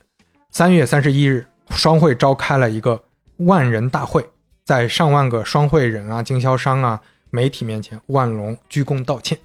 四月六日，双汇集团重庆区域经理为了证明食品安全，还在双汇卖场疯狂吃火腿肠，也不管什么亚硝酸盐了啊，疯狂吃。但是老百姓已经不关心了，这个不太管用啊不。管用的。嗯，而且你说，好巧不巧，四月份的时候，著名游泳运动员宁泽涛嗯因为吃了双汇火腿肠，导致尿检没过，被又来一波对啊，被国际泳联禁赛一年。消息传出，我的天哪！元气大伤啊！那双汇这这种事情，这肯定不是别人搞你啊，那就大概率就是不小心吃到了呀，嗯就是你没控制好呀。四月十九日，双汇发展复牌，复牌当天跌停，二十日再次跌停，啊，这个就基本上收不住了。到四月二十七号，一百七十二亿的市值已经蒸发掉了。到十一月，就这过去大半年了。十一月的时候，河南高级人民法院称，河南全省法院受理的五十九起一百一十四人的瘦肉精案全部审结，其中撤回起诉一案一人，其余一百一十三人均被判刑。然后制售者和公职人员有七十七人获刑。一一年双汇集团的年利润是八亿元，比一零年下降了百分之五十五。从这个司法的处理结果上来看，这个事儿处理的其实还是比较严肃的。比较严肃。嗯，所以经过了非常长的时间再去重建品牌形象啊，那除了关注食品安全，还做了一件事儿，这件事儿也有利于他恢复自己的品牌形象。嗯，这就要说到资本方面的一个视角了。咱们先从头聊起啊。前面提到，九四年的时候就有香港资本入局了，嗯双汇很早就引入了这个外部的资本。九八年的时候，公司就用双汇实业的名义在深交所上市。九九年改名叫双汇发展。前面咱们提到的涨停跌停的那些都是双汇发展。零六年，漯河市国资委将持有的双汇集团百分之百的股权转让给了香港罗特克斯有限公司。转让之后呢，双汇集团就正式变为了外商独资企业。这个公司是谁持有的呢？是高盛和鼎晖啊两家巨头持有的，他持有百分之百的股权。嗯直接或者间接控制双汇发展超过百分之六十的股权，相当于获得了这个双汇发展的实际控制权啊。当时其实漯河市的政府啊，包括商务部都有不同的意见，觉得说你你好歹也是个民族民族品牌啊，嗯你现在变成外资公司，这个说不过去，呀，有点像当年双汇要卖给可口可乐有点这个意思。但是万隆确实哎，又说双汇了。那个 会员要卖给可口可乐的时候，是，但是万隆这个事儿真的就推动下去了，力排众议，把这个事儿办成了。嗯，他的意见是呢，双汇集团要做大，尤其是做成跨国性的公司，需要国际上这些大财团的支持，没有这些支持是做不到的。所以严格来说，零六年这个时候，双汇已经变成一家外企了。嗯啊，零七年七月的时候，双汇集团的管理层在英属维尔京群岛，就 BVI 嘛，嗯设立了新泰公司。嗯注意记住，这这是个知识点啊！星泰公司，那就说说哪两个字儿吧。兴起的兴，发展的展，啊、不是，什么 是你这个好梗啊，你这个 是 什么玩意儿？兴起的兴，泰国的泰，星泰公司啊！啊这是啥我说不知道我在说啥了。对，有三百多个双汇发展和关联企业的员工持有星泰公司的股份，相当于这就是啊双汇自己人的这么一家公司啊。管理层的，双汇公司进一步在这个威尔金群岛设立了子公司雄域公司，英雄的雄，领域的域啊，这个公司不重要，反正这两个公司都是绑定在一块儿的。嗯，这个雄域公司呢持有万州国际，这又是新成立的一个公司，之前名字叫双汇国际，嗯持有它百分之三十一点八二的股权。那罗特克斯的股东几经啊乾坤挪移，从高盛和鼎晖两方拥有变为万州国际百分百持有，而罗特克斯直接间接持有双汇发展合计百分之五十一点五的股权。总结一下哈，有点感觉搞出 VIE 架构来了。是这么意思，真是这么个意思。大概就是说，新泰公司啊是万州国际的大股东嗯啊，万州国际呢又百分之百持有罗特克斯。前面又提到了罗特克斯控股了双汇发展，嗯，相当于双汇人自己又把双汇发展弄回来了就倒饬回来啊。了。经过了这么一顿操作啊，嗯双汇管理层的星泰公司其实就是最大股东了。嗯一零年的时候，星泰公司作为单一大股东，持有百分之三十点二三的股份啊。你看百分之三十点二三，好像还不是大股东，但是很分散了不，但是它有着一一股两票的表决权，啊，谈下来了这个表决权股不同权。所以实现了百分之五十以上的控制权。嗯后来还一直增加了持股，持股到了百分之三十六，那稳稳的抓在自己手里了。所以你如果按照这个时候的说法，你看没过几年又转回来了 啊，又变成了民族品牌，又变成了万隆和他自己管理层持股的这么一个公司了这里。面就有点可可兴玩味了。在二零一零年的时候，双汇不满足在 A 股，提出说我们把那个双汇发展搞到港股上市吧。嗯但是被二级市场的投资人否决了，因嗯为这里面很多利益关系处理不清楚啊，啊，所以就担心说到了香港那边就大家利益受损嘛，一直通不过。万隆呢，这个时候还是得想办法推动上市啊。为啥？因为高盛、鼎晖要退出啊，你不在港股上市，我还是退出不了。所以那个时候到了一三年，双汇做了一件大事儿，扫清了上市的障碍，收了一家公司叫史密斯菲尔德。嗯，这也是一个蛇吞象。嗯，咱们要提一提史密斯菲尔德。史密斯菲尔德食品公司成立于一九三六年，总部位于美国维吉尼亚州小镇史密斯菲尔德，所距以离百年企业还有十四年。嘿嘿嘿，就算的挺快的啊。所以这个史密斯菲尔德不是人名啊，是个小镇名。啊，它是成立在那个小镇，全球员工五万八千一百人，公司每年养殖猪一千五百万头，一年屠宰两千七百万头。哦耶，史密斯菲尔德食品公司在美国有多种肉制品品类和嗯产品品牌，嗯在全国十二家公司开展业务。当年注意啊，重点来了，当年是全球最大的没有之一猪肉养殖商、生产商和加工商。二零一三年十月十日，双汇用七十一亿美元成功收购美国猪肉生产商史密斯菲尔德，创下了中国大陆企业收购美国企业的最大额交易记录。嗯作为双汇集团和 A 股上市公司双汇发展的控股股东，双汇国际承诺，双汇国际就是后来改名叫万洲国际这家公司啊，嗯承诺收购完成后保持史密斯菲尔德的运营不变、管理层不变、品牌不变、总部不变，不裁减员工，不关闭工厂，与美国生产商、供应商、农场继续合作。啊，你听起来像啥呀？像外资外企收购中国公司那个时候说法个那个，那套说辞，而且人家真做到了，确实是这样。两乐水淹七军啊，再到达能收这个娃哈哈乐百氏啊，嗯，那，一直讲到现在，哎，终于有一次是中国企业信守承诺啊，啊，不不是哦是中国企业反向收购了外国企业，而且收购的是当年最大的猪肉生产商啊，嗯，所以目前看非常而且。那个时候还是入股呢，你像他们达能什么的啊，那就是呃，乐百氏是收购嘛，啊，老板是收购，所以嗯，目前看是非常扬眉吐气的一件事儿 啊。双汇国际呢，在二零一四年宣布公司改名为万州国际有限公司，总部位于香港。一四年，万州国际香港交易所上市。嗯啊，所以目前看这是一个很扬眉吐气的事儿啊啊，这个事儿嗯上市也办成了，还收了美国最大的一家企业。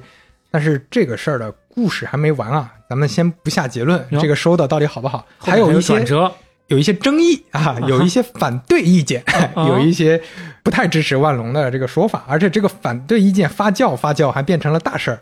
咱们先卖个关子，放到后边说。嗯，咱们再把镜头转到另一条还存在的支线啊，前面已经有两条支线已经断了 已，经灭了，还有一条支线金罗啊，两国被灭，一国尚且残喘。金罗还是双汇在火腿肠方面的主要竞争对手呢。这些年啊，看你要是搜金锣，你能发现基本上都是负面新闻。哎呦，你可能说在公关上确实做的不太行，但是你看那些证据呢，确实也是真实存在一些问题，主要是两种，一种是跟双汇的纠纷，一七年的时候就闹过一次纠纷，金锣有大量的火腿肠被下架，嗯，为什么被下架？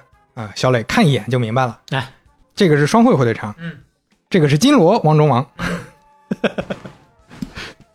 反正你要是不认识中国字儿的话，感觉 这俩包装没啥差别啊。对，金锣那自己可以说呀，我这只是像啊，我这写的是金锣王中王，可是，啊但是啊，之前很多人不管是媒体还是官方也做过，第三方也做过一些调研，比如说有一个公证处做了一个调研，一千八百二十三名消费者，他们有百分之九十一的消费者会将双汇和金锣产品搞混，就。双汇出马克波罗火腿肠，金罗那我就出新马克王火腿肠，直接跟上。跟上啊！郑州有一个市场调查公司，它调查显示说，给这个十三款金罗牌火腿肠名称打上马赛克，让消费者看，让消费者说产品品牌名。随机调查的三百名消费者中，超过九成的消费者直接说：“这是双汇吗？这不是？” 是啊，放弃了，已经 自我放逐了。但你话说回来啊，咱前面说红牛的时候，涉及到外观专利、包装专利的时候，啊这是他们就能明目张啊，胆的。这是个灰色地带，对，就是灰，就是外外观包装设计是个灰色地带。嗯就呃，再提一个，呃，当时媒体采访啊，河南有一个超市，王姓的一个超市店主告诉记者说：“哎呀，其实根本不用调查，调查个啥呀？” 但结果大家都能想到，嗯我们日超市日常的销售过程中，经常有顾客拿错火腿肠的，嗯有的刚走看见名名字不对，拿回来换再；啊有的是回家一吃觉得这味道不对啊，再拿回来跟我们反映的还能吃出味道不对啊呃就反有有有味道不对的。当然，咱们不能说只有金锣在蹭。如果我还特地去搜了一下淘宝上，你如果搜春都王中王和雨润王中王，都有啊。小磊来看一眼啊，哎，看这是春都王中王，这是雨润王中王，全部都是王中王特级火腿肠，上面有个小狮子，但这个狮子啊长得是确实不一样。我感觉春都这个多少还有点节制，至少是自个儿画了个狮子。雨润这个啊，你就去你迪士尼不告他，我觉我觉得都说不过去。啊，我还特地去搜了一下商标局登记的这个商标啊，嗯双汇王中王优级火腿肠，这个确实是双汇的商标，但是他没有注册下来王中王这仨字，他注册的是双汇王中王，嗯所以这就是个擦边球。你要硬说他抄，确实有抄的嫌疑，但是人家但是这个擦这个球啊，，这对这这个擦你就看你怎么管了，嗯所以这个确实有点啊，不是特别体面的一个做法。行吧？就是反正大家都不讲武德，也不缺我这一个了。然后第二件事儿，这个就是比较严重的事儿了，就是食品安全。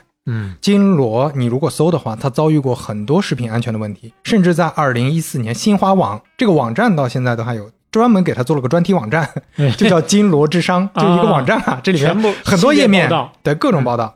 这里面说有很多消费者呀，打开包装一看，哎呀，这个火腿肠被咬过呀，不知道为啥就被咬过，老鼠咬的吗？有从火腿肠里吃出蟑螂来的，嗯，有从火腿肠里吃出订书针来的。哎呦，哎呀，这个一五年的时候，金锣集团产品就陷入一个很严重的质量风波。当时说，央视报道疑似未经检验检疫的病猪流入金锣的德州工厂。还有一次更严重，又出现了瘦肉精，而且只出现在金锣这儿了啊！一九年的时候，金锣的香肠又被检验出有非洲猪瘟病毒核酸阳性。二一年五月的时候，金锣集团非法运输未经检疫的生猪。同年九月，金锣集团生产的带皮五花肉在第一次抽查中查出了氯毒素，检测出来它的量是零点二五微克每千克，这项指标规定是不得检出啊，不能有压根儿就不能有。嗯，就在今年啊，我搜了一下，就在二二年五月六号，网上还搜到了很多负面的反馈，说金锣火腿肠里吃到塑料，吃到头发，哎呀，就基本上隔几年就出来一个事件，这是金锣的问题。当然，金锣到现在市场份额还是不错的，咱们到后面讲好，啊，就这条支线还在延续啊。那咱们就说到市场，简单分析一下市场啊。肖磊，你的感知是什么？就火腿肠在这些年大家吃的是不是变少了？我的感觉是变变少了你你有想到原因是啥吗？啊，应该还是替代品类多了吧？大体上，你像咱们前面说，旺旺的很多东西都被休闲零食能够给被替代掉。对，就更健康的那些火腿肠这些啊东西应该也是受品类挤压，本身这个这个品类的市场份额在变在减小。对，最威胁到火腿肠生存的，最威胁到这个市场的是什么的普及呢？冰箱，冰箱普及了，大家就开始存肉了。啊，以前吃不到火腿肠，很多家家家户户可能也是就是为了吃个肉。吃那口肉味儿，尤其你说在那个乡下，你如果自己家里呃不不杀猪，嗯对吧？不杀鸡，不吃这个鲜肉的话，那可能会那你说的这个乡下也太香了，你 山里头啊，呃，那大家是没有冰箱嘛，嗯没有冰箱，不能天天吃肉嘛。嗯但是火腿肠可能是个就是过把嘴瘾，还可以嘛。嗯但现在你没必要了。这个节点就在什么时候呢？零一年，中国加入世贸组织，全球接轨，而且国家有了一个巨大的扶持，就是扶持冰箱，扶持冰箱相关的家这个产品电下乡，引入啊，对，家电下乡引入各种冷藏技术，这个让火腿肠的这个地位很受冲击啊。嗯。我们嗯，中国老百姓这个消费啊，还是以鲜肉为主的，嗯，其实不是以肉制品为主。是。我国的那个肉制品消费，百分之八十三就是鲜肉消费，嗯。肉制品的消费量只占到整个肉类的百分之十七，但但是全世界来看，肉制品占肉类的消费比例是百分之四十五的，发达国家的肉制品消费比例反而更高，是百分之七十啊，这个跟我之前的猜想是不一样的。我个人不负责任的下意识猜想，外国人还是不如中国人勤劳。做饭这个事情上，他们也不用心，那熟的好做。然后你你你这老是揣测说 对加了一些负面词汇对，我你换句话说，应该说大家的饮食习惯有差异，嗯，他们习惯吃那类东西，嗯。就是制 半制品嘛，嗯。对吧？你你说那中国人做菜那确实麻烦嘛，你说炒个菜，对吧？要加这个加那个，有多少他菜系能有中国菜系他们可能就是一些呃简单的西就西餐，当然你说复杂的西餐也需要烹饪技巧，但是家、家里老百姓大家吃的拌一就是拌搞一搞就好对了嘛。比较那个什么的，就肉制品可能比较喜欢半制品、半成品，所以有些呃媒体啊，有一些专家会对比说，哎，中国这个肉制品的消费量这个上升空间还很大，但是我觉得呃，我觉得确实有上升空间，嗯，但是它未必能跟西方国家一样，因为它饮食习惯不一样。是我们再上升，上升在哪儿了？目前来看，上升在预制菜上了。啊、其实其实你如果真的说一个好的预制菜，我举个例子，我嗯前段时间还跟一个做预制菜行业的朋友聊，嗯就比如说大肠这种东西，嗯内脏这种东西，嗯你家里自己清理和处理，你买个生的来自己去做，自己去腌，非常麻烦的。如果处理的差不多了，你回家只是炒一炒，这其实是节省了很大的空间的。有一些品类是可以用这种方式做的，就吃鲜肉只是习惯问题，不代表就是绝对意义上是好还是不好，嗯对吧？嗯就其实还是有很更多方便的方法，是能让那个大家吃到更好吃的肉的，对这个是没问题的。那咱们就说回到这个现在市场的情况啊，火腿肠生产量比较大的，前面提到了，其实也就是双汇金锣，还有一些呃地区性的公司，比如说美好啊，它是一个四川的品牌，可能在西南地区的朋友比较知道。然后生产的这个公司基本上就在河南、山东两省企业生产的火腿肠产量占全国总量的百分之七十以上啊。其实我估计主要就是双汇和金锣也跟产业链上游有关系，其实啊有关系，对。它本身就是河南养猪大省。然后，如果按市占率的排名呢，前四名基本上比较稳定。我还特地查了多个出处，嗯，前四名区别不大啊，这就说明基本上这个呃数据的准确率还是可以的。一八年肉制品，咱们说的这个肉制品不只是相当一部分火腿肠，但是不只是火腿肠，但是它是制成品，不是鲜肉啊，鲜肉不叫那就包括最起码包括火腿嘛。包括火腿、包括熏肉等等这些东西嘛，包括还包括一些小量的预制菜这种。在一八年的时候，排名是双汇、金锣、雨润、众品。啊，众品是河南的一家呃食品公司，它主要是做生鲜肉和低温肉制品的，嗯，所以它做的主要不是火腿肠，它的火腿肠比较少。一九年的排名是双汇、金锣、重品、雨润，也可以理解，就雨润是在走下坡路嘛，嗯 对，所以一八年它的排名从第三变成第四了，所以现在前三是双汇、金锣、重品。在肉制品行业市场里，双汇占的市场份额是百分之十九，金锣是百分之五，雨润是百分之二，然后重品也是百分之二左右。然后这个肉制品市场里面，百分之七十二是其他，就除了这四家，其他是百分之七十二。啊，所以其实没有想象中那么夸张。其实这个就可以，我觉得有点可以横向对比咱之前说的奶这个事儿了。嗯，低温奶和常温奶导致了它的运输半径的问题，哎，导致地域性企业的存活和竞争空间的问题。是的。那地方产品就简单提两个吧，一个就是四川的美好火腿肠，一个是东北的叫乡巴佬火腿肠。对，这这两个反正都没吃过啊，嗯有吃过的朋友可以留言啊，提醒一下。那咱们就稍微展开说一下双汇吧。就前面其他的公司大概都讲了，稍微展开说一下双汇。嗯双汇可不光是火腿肠厂商，它之所以能做那么大，不管是双汇发展还是后来能收购史密斯菲尔德，那是因为它很早就开始转型了，这个看的还是很准的。九九年的时候，它就引入了中国第一条的冷鲜肉生产线。是零三年开始，双汇主要投入在低温肉制品和屠宰畜牧行业。嗯这个低温肉制品是那种巴氏消毒的，一部分需要冷链的一些食品，当然有一部分也不需要冷链，因为它有这种包装嘛。嗯比如说像玉米肠，玉米肠就是一种典型的低温肉制品。嗯还有呢，就是冷鲜肉，刚才提到冷鲜肉也是双汇现在主营的一个品类。因为我在杭州的消费习惯还好，接触它不多。在山东的消费习惯，基本上家里面现在就是冲这个冷鲜肉的店铺去，也不是去农贸市场，也不是去超市买，就直接单独的冷鲜肉的门店。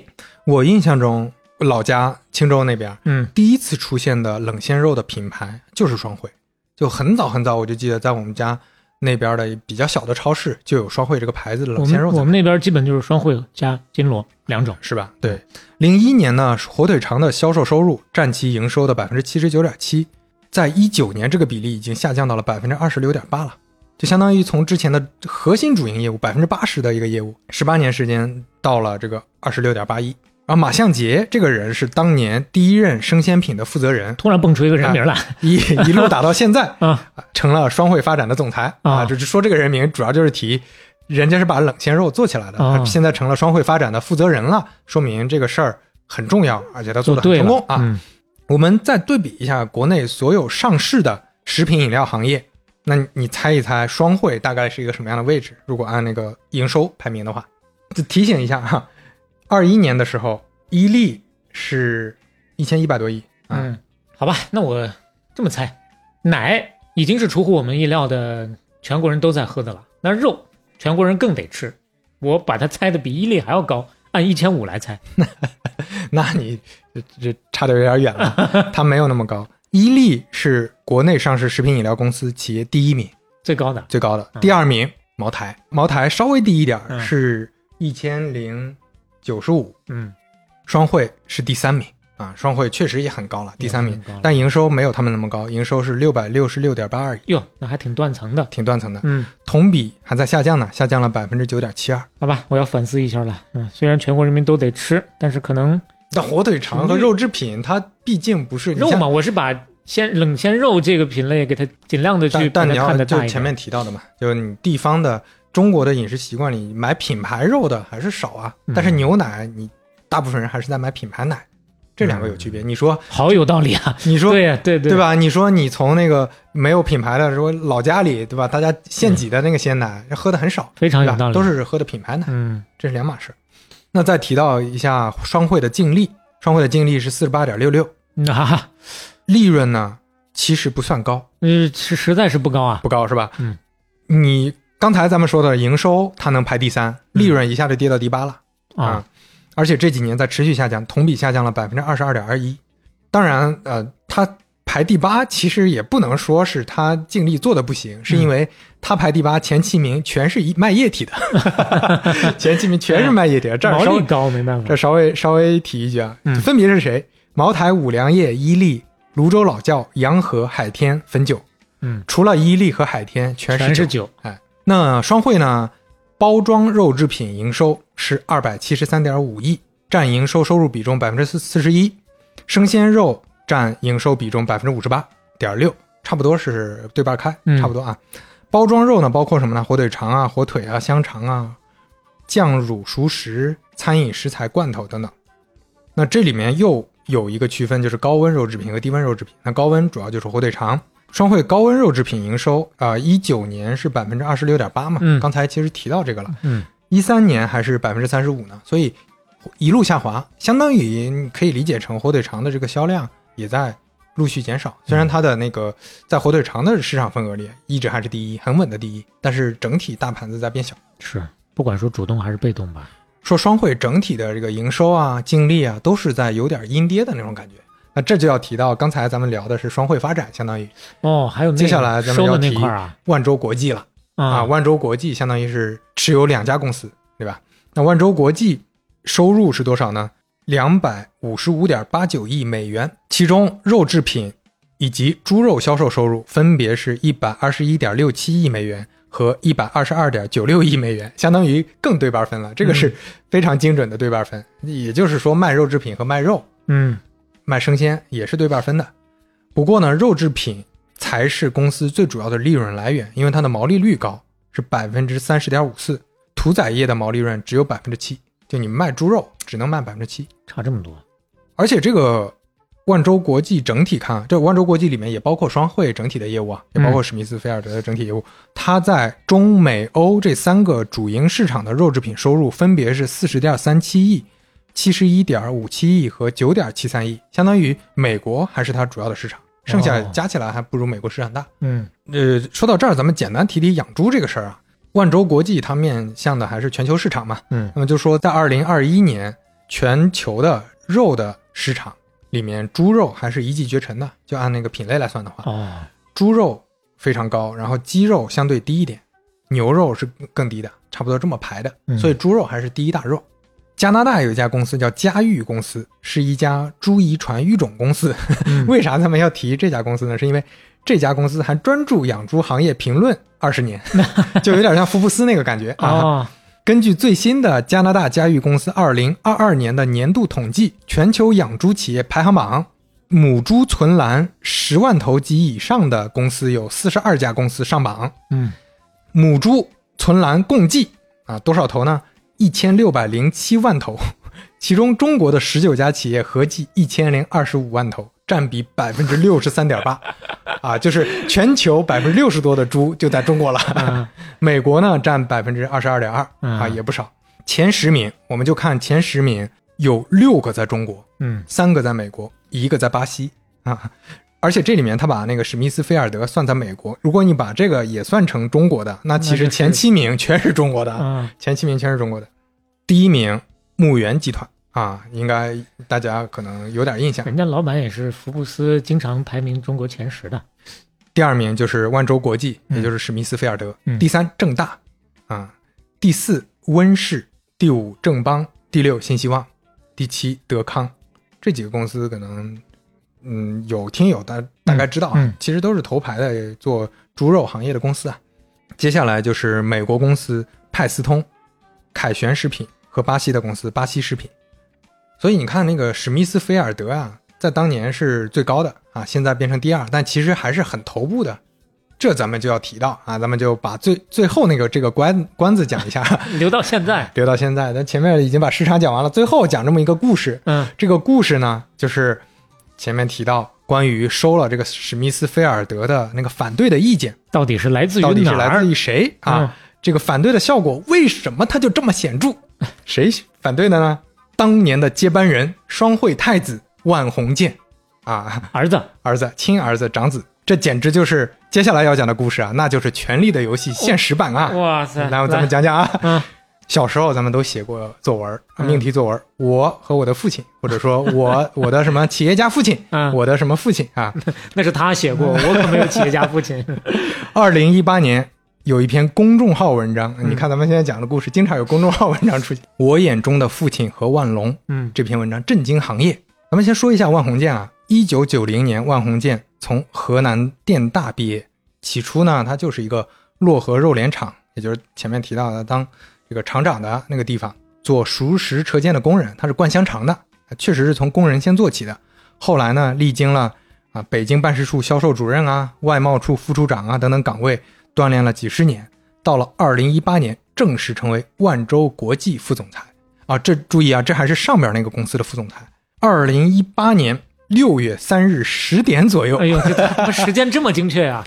在被罢免了万州国际副主席的情况下，这接下来都是万红建自己的描述啊。嗯他走进了万隆的办公室，说：“爸爸，我与您商量两件事儿。”万红建这么说：“我告诉你的第一件事儿是，自己呢准备去内地和美国一段时间，他们在香港啊，总部也在香港，嗯。将会较长时间离开香港。第二件事儿，关键就在这第二件事，最近你要提 CEO，我想先私下跟你交流一下，谈谈我的看法。啊。你要说提这个事儿，商量这个事儿也合理。啊，因为有人说呀，当了四十九年的老太子了，眼看五十岁了，也想上了。确实，嗯万隆呢也马上要八十岁了，感觉这个万鸿建确实有点着急了。那对于第一件事儿要离开香港呢，万隆回复说：“你随意啊，我不管。”嗯第二件事儿，让两个人的矛盾爆发了。万隆是这么说的：“你听谁要讲我要提 CEO 啊？我没有跟任何人讲过呀，谁告诉你的？”万鸿建说：“哎，我主要是想交流一下 CEO 人选问题。但是兢兢的，”他原话这么说：“嗯我意识到啊，再不立即离开可能会爆发冲突，因为他只发现那个万隆脾气当时情绪可能不好了。”嗯静了几秒钟，摊开双手，告诉万隆说：“你要这样讲，那咱们两个就没啥可说了。”转身走出他的办公室。这个时候，万隆的秘书沈瑞芳说：“请他出去。”他本来就要走了，然后说：“请他出去。万红建崩溃了，滚啊！说了一句“滚”，用拳头砸靠墙的房门，啊用头撞击玻璃墙柜，宣泄心中的愤懑。万隆怎么做的呢？保镖来摁住，呼啦啦上来一堆保镖，把他摁住在地。哎，这个万红建满头血迹啊！万隆在旁边不慌不忙，掏出手机取证，啪啪拍，看看啊，这在这闹事儿啊！这是什么剧情啊？这是这个中间啊，应该是啊，这据说嗯那个秘书沈瑞芳想要拉住他来着，别让他去撞。后来有一个双汇元老告诉第一财经的记者，那天啊，谁都可以拉万鸿建，唯独沈瑞芳不行。平时呢，这个万鸿建就觉得对方耀武扬威，本来就有气。那一天一拉，万鸿建这个愤怒就来了，嗯这个劲儿就上来了。而且沈瑞芳还不止这一点，咱们后面说啊。嗯，前面还有积怨可能。那积怨可大了，后面我跟你讲啊，你看这个事儿是发生在六月三日，上午十点，两个星期过去了，六月十七日，万州国际发了一个罢免公告，免去万鸿建董事职务，包括董事会主、副主席、集团副总裁等职务，及时生效。理由是，万先生近期对本公司的财务做出不当的攻击行为。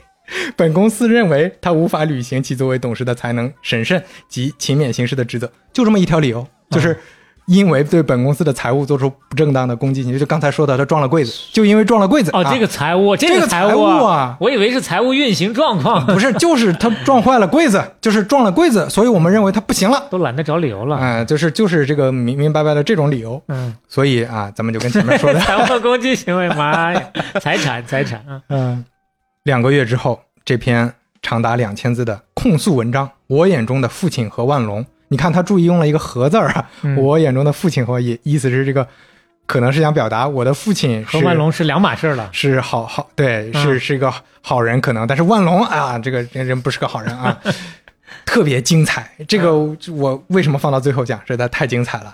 咱们摘其中一些原文聊一聊啊。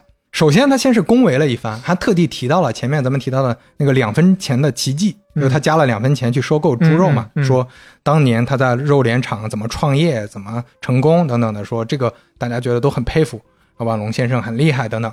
父亲呢，之前总说一句话：“咱没做过坏事儿，咱不怕。”哎，这句话他就开始拆了，就往下说，分了好多条去啊说这句话了。首先列罪状，第一罪状，万隆先生利用自己雄厚的实力，在员工处于一盘散沙的弱势背景下，巧取豪得，从员工持股的兴泰公司强行用一半的低价交易，万隆先生自己获利五十多亿港币，这是不是坏事儿？这就要提到，第一是上市的时候啊，万洲国际确实一次性奖励了董事长万隆和执行董事杨志军八点一八七亿的流通股，嗯直接奖励了。这个在呃那个上市公司里也非常少见，嗯就奖励了非常高的一笔钱。嗯另外呢，他提到的这个一半低价是什么意思呢？是当时不允许员工公开交易，只能内部流通，而且是按净资产去折算的。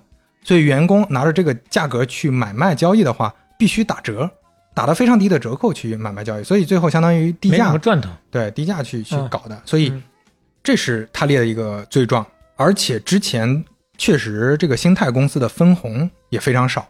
另外呢，就是万州国际的高管薪资确实特别高，就他嗯给那个高管发的钱非常高，所以他也提到万隆靠这个自己赚了很多钱，嗯，这个倒是也是事实。全部的港股上市公司薪酬排名，万洲国际的薪酬支出也可以排进前二十的。哦，一七年，万洲国际的实控人万隆薪资是多少钱啊？二点九一亿美元，哎呦，年薪二十亿人民币啊！这么给自己如，果你这么算的话，嗯比如说刘志平，刘志平，腾讯的刘志平，二零二一年的薪酬是三点二三亿人民币，因为我记得五个多亿呢，啊，差三反正差不多就三三个多亿这个水平吧。。对，啊二一年最新的可能降了一点。嗯，马化腾二一年总薪酬是四千多万嗯啊，都不是特别高。嗯而且我去查了一下，二零二零年所有互联网公司里的老板最高的薪资是谷歌那边嘛，Alpha，Alphabet，嗯的 CEO 孙大尔皮柴皮柴老师嗯啊，皮柴老师薪资是二点八亿美元，都不如万隆高呀。嗯，所以万隆这个工资确实高啊，嗯这个没错。所以那个公司里头还是自个儿一言堂。啊、万鸿建就说这是不是坏事啊？就提到了第二大罪状，嗯说给美国输送利益哦，这个 罪罪过就大了啊！这就说到前面说那个他收史密斯菲尔德，其实万鸿建在暗示收了之后，其实有点输送利益的意思。嗯比如说二月二十六号，万老板携郭立军，这个郭立军也是个重要人物啊，嗯。大家记一下，是当时的 CFO，嗯。一起签发了关于调整美国六分体价格的建议，不理会国内双汇管理人员的强烈反对，继续大量进口美国六分体。六分体指的是整猪分成六份儿，就是俩前腿儿、俩后腿儿、俩中段其实就是一头猪嘛。二月底，进口六分体的市场平均价格只有两万一千五，强行将美国产品进口结算价提升到了两万五千八百元一吨，进口量接近十万吨。目前这批从美国史密斯出口到中国的六分体，给中国双汇造成的损失多达八亿人民币以上。这种肥美损中的行为还不算坏事吗？啊，啊，这个就有点升华了，有点升华了啊。呃，对，后面这句话有点升华了，嗯前面这句话可能是事实，但是咱们在这个行业，咱是事实确实不好评价啊。嗯第三大罪状，哎，嗯重要的来了，和沈瑞芳拼居时间那二十年。这个沈瑞芳男的女的？女的呀，哦女的沈瑞芳嘛，沈瑞芳，我一直以为是男的小芳的芳啊啊。这个女秘书呀，她跟这个女秘书拼居近时间近二十年，媒体报道基本上这就认为这是她的情人。原话是这么说的：无情把母亲一个人孤零零抛弃在漯河，也不允许别人把她接到香港。这种冷血的行为不是坏事是什么啊？嗯这个沈瑞芳简单提一下，她之前是双汇的保洁，她嗯老公是双汇的保安。哎呦，而且据万鸿建自己说的，沈瑞芳之前流产过，流产之后，万隆安排她结婚，跟这个保安结婚，结婚之后生了个孩子，长得跟万隆一毛一样啊。我刚想问呢，那 这是不是还涉及孩子的问题？所以说这个他就靠这个孩子得到宠幸了。啊，这是万鸿建自己说的啊，嗯，这是第三大罪状。所以你就能理解为啥前面沈瑞芳让他出去啊，还要拉他，行，他就不行。呃对，这这就气可大了啊。啊。第四大罪状用人问题，这其实才说到了万鸿建自己想表达的那个事儿。嗯，用人问题，郭立军是个好同志啊。有的人放在合适的位置就是好人，放在不合适的位置就是坏人。哎，接下来这句话也是有点儿啊，有点儿杀人诛心那个意思了。五年前，郭立军同志开始每日津津有味地观看 YouTube，并引导万州的高管一起观看。他特别喜欢听一些海外人士的正经言论，如文昭、陈破空 等人的视频讲话，并将其部分言论作为万州国际外汇对冲与战略规划的依据。作为五百强企业的 CEO，这种制定规划的依据来源实在荒谬。啊，嗯，这个 YouTube 啊，我不太熟悉，托朋友查了一下。哎呦，哟，这到底是个什么网站呀？这是这么神奇吗？呃对，这上面啊，文昭谈股论金这个账号嗯有九十三点三万的关注量，嗯，陈破空纵论天下有四十点六万的关注数，而且这俩人主要是那种是什么呢？啊，这内容这不大可能在大陆播，而且这个他们肉身估计大陆都不会让入境的。这种。都不想啊，经常发表比较反政府、非常不爱国的一些言论的、啊，这确实有点杀人诛心了。哎呀，天哪，这么写，啊。接着说啊，我与父亲曾经交流过对郭丽君水平的看法。一八年，父亲谈到郭丽君不懂英文，不懂英文啊，万州国际的这个 CFO，嗯尽管没有经商头脑，没有肉制品和屠宰业的业务综合运营能力，但是他听话老实，最容易被驯服，更便于被驾驭。我这次与万隆先生的冲突导火索在于 CEO 的人选问题。我希望在后万隆尾期，CEO 的人选要有德，可以服众，有可以驾驭双汇各项业务的综合能力，最好可以稳定跨越十几年，实现万洲国际的平稳过渡。我还没有开口，强人就开始暴怒，谈话变为怒骂。八月十二日，万州发出人员任免公告，在目前郭立军操作的进口业务巨亏超过八亿多人民币的背景下，万老板却仍冒天下大不韪，任性般任性般擢升郭立军做万州 CEO，这种深厚的私人感情真是令人嫉妒呀！啊，就是其实你看，这两个月之后，不仅免了他的副总裁职务，还给郭立军提升了。郭立军从 CFO 已经到了 CEO 了最后这封信的最后一句话是这么写的：“昔日的辉煌不可能成为现在贪婪与昏庸的挡箭牌。我相信，在一片万岁声中，总有清醒而明白的人看清这事情。”哎呀，你说这封信，亲儿子呀，亲儿子，而且这这种地步，而且这儿子还不是说是在野的，是吧？人家是之前当过万州国际副总裁的呀，是。二把手的呀，直接跟爸爸、跟老板这么对抗，那是非常少见的。在后来那个第一财经的一些专访里，就专访王洪建，他经常提到说，我们很多意见是不一样的，嗯。比如说反对收购史密斯菲尔德，比如说万州国际重美轻中，他也一直反对。中间还提了一个细节，说在公司的“十四五”规划当中，万隆提出五年之后，嗯，肉制品的销量要增加四十万吨以上。汪鸿建说：“那这个肉制品的销量一直在下降啊，你这不是拍脑袋吗？” 万隆震怒。当然，这个咱们不好说是不是事后去归因总结啊。就万鸿建说，他当时早就认为牧原才是竞争对手，雨润不是。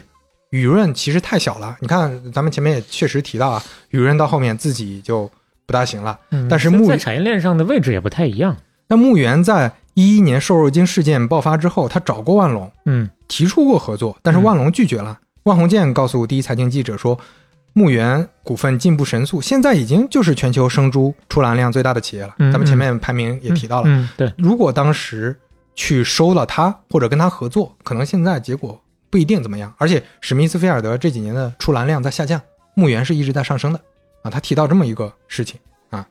过了几年很有意思啊，万鸿渐还给媒体展示了一封信，嗯，这封信写了这么一句话：近月来对我们的父子关系走向思前想后良久，总是感到我们父子两人被某些人不经意间玩耍了，而我们两人还在恭敬陪笑，您还在继续热情给他添酒加菜。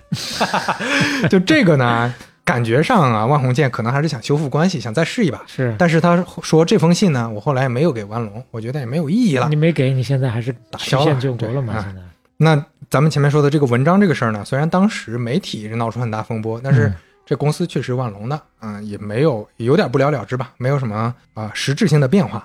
当了这么多年的绝对统治者，眼里揉不得一点儿的沙子，亲儿子更不行。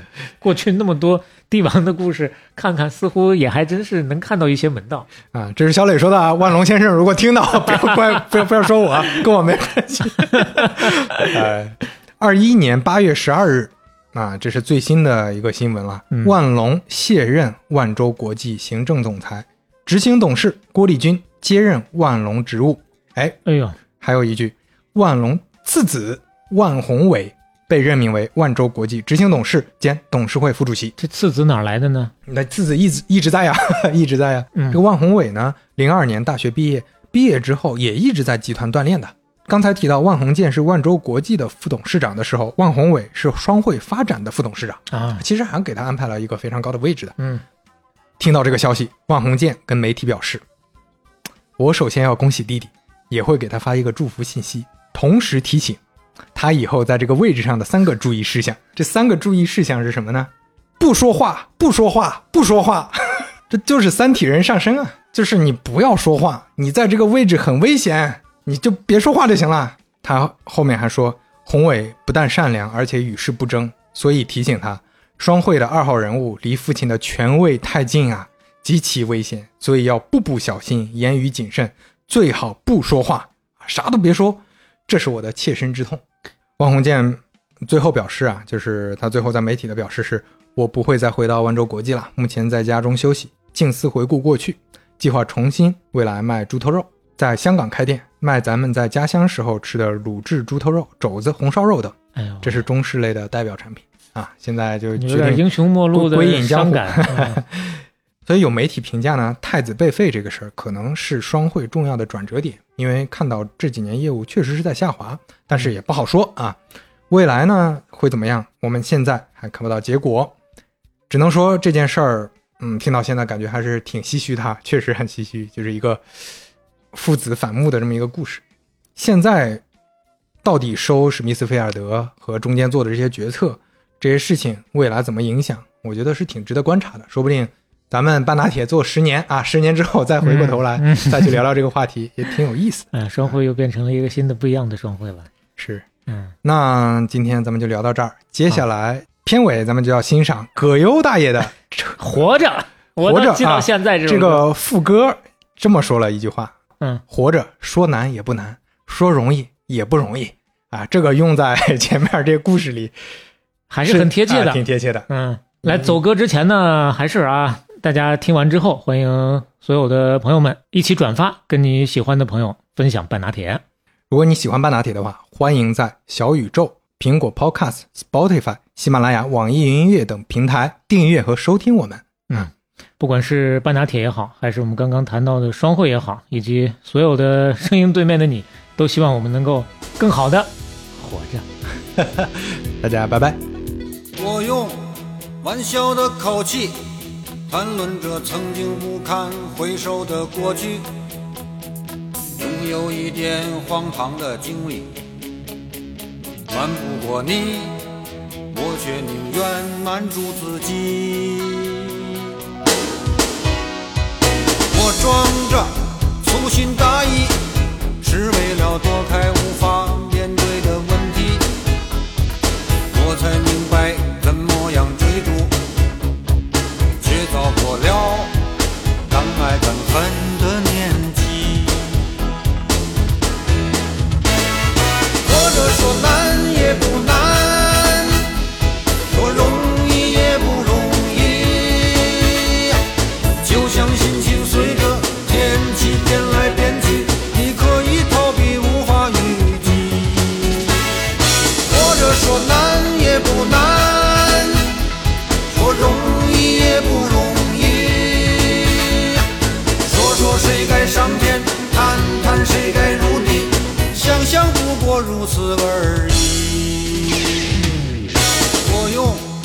玩笑的口气，谈论着曾经不堪回首的过去，总有一点荒唐的经历。瞒不过你，我却宁愿瞒住自己。我装着粗心大意，是为了躲开无法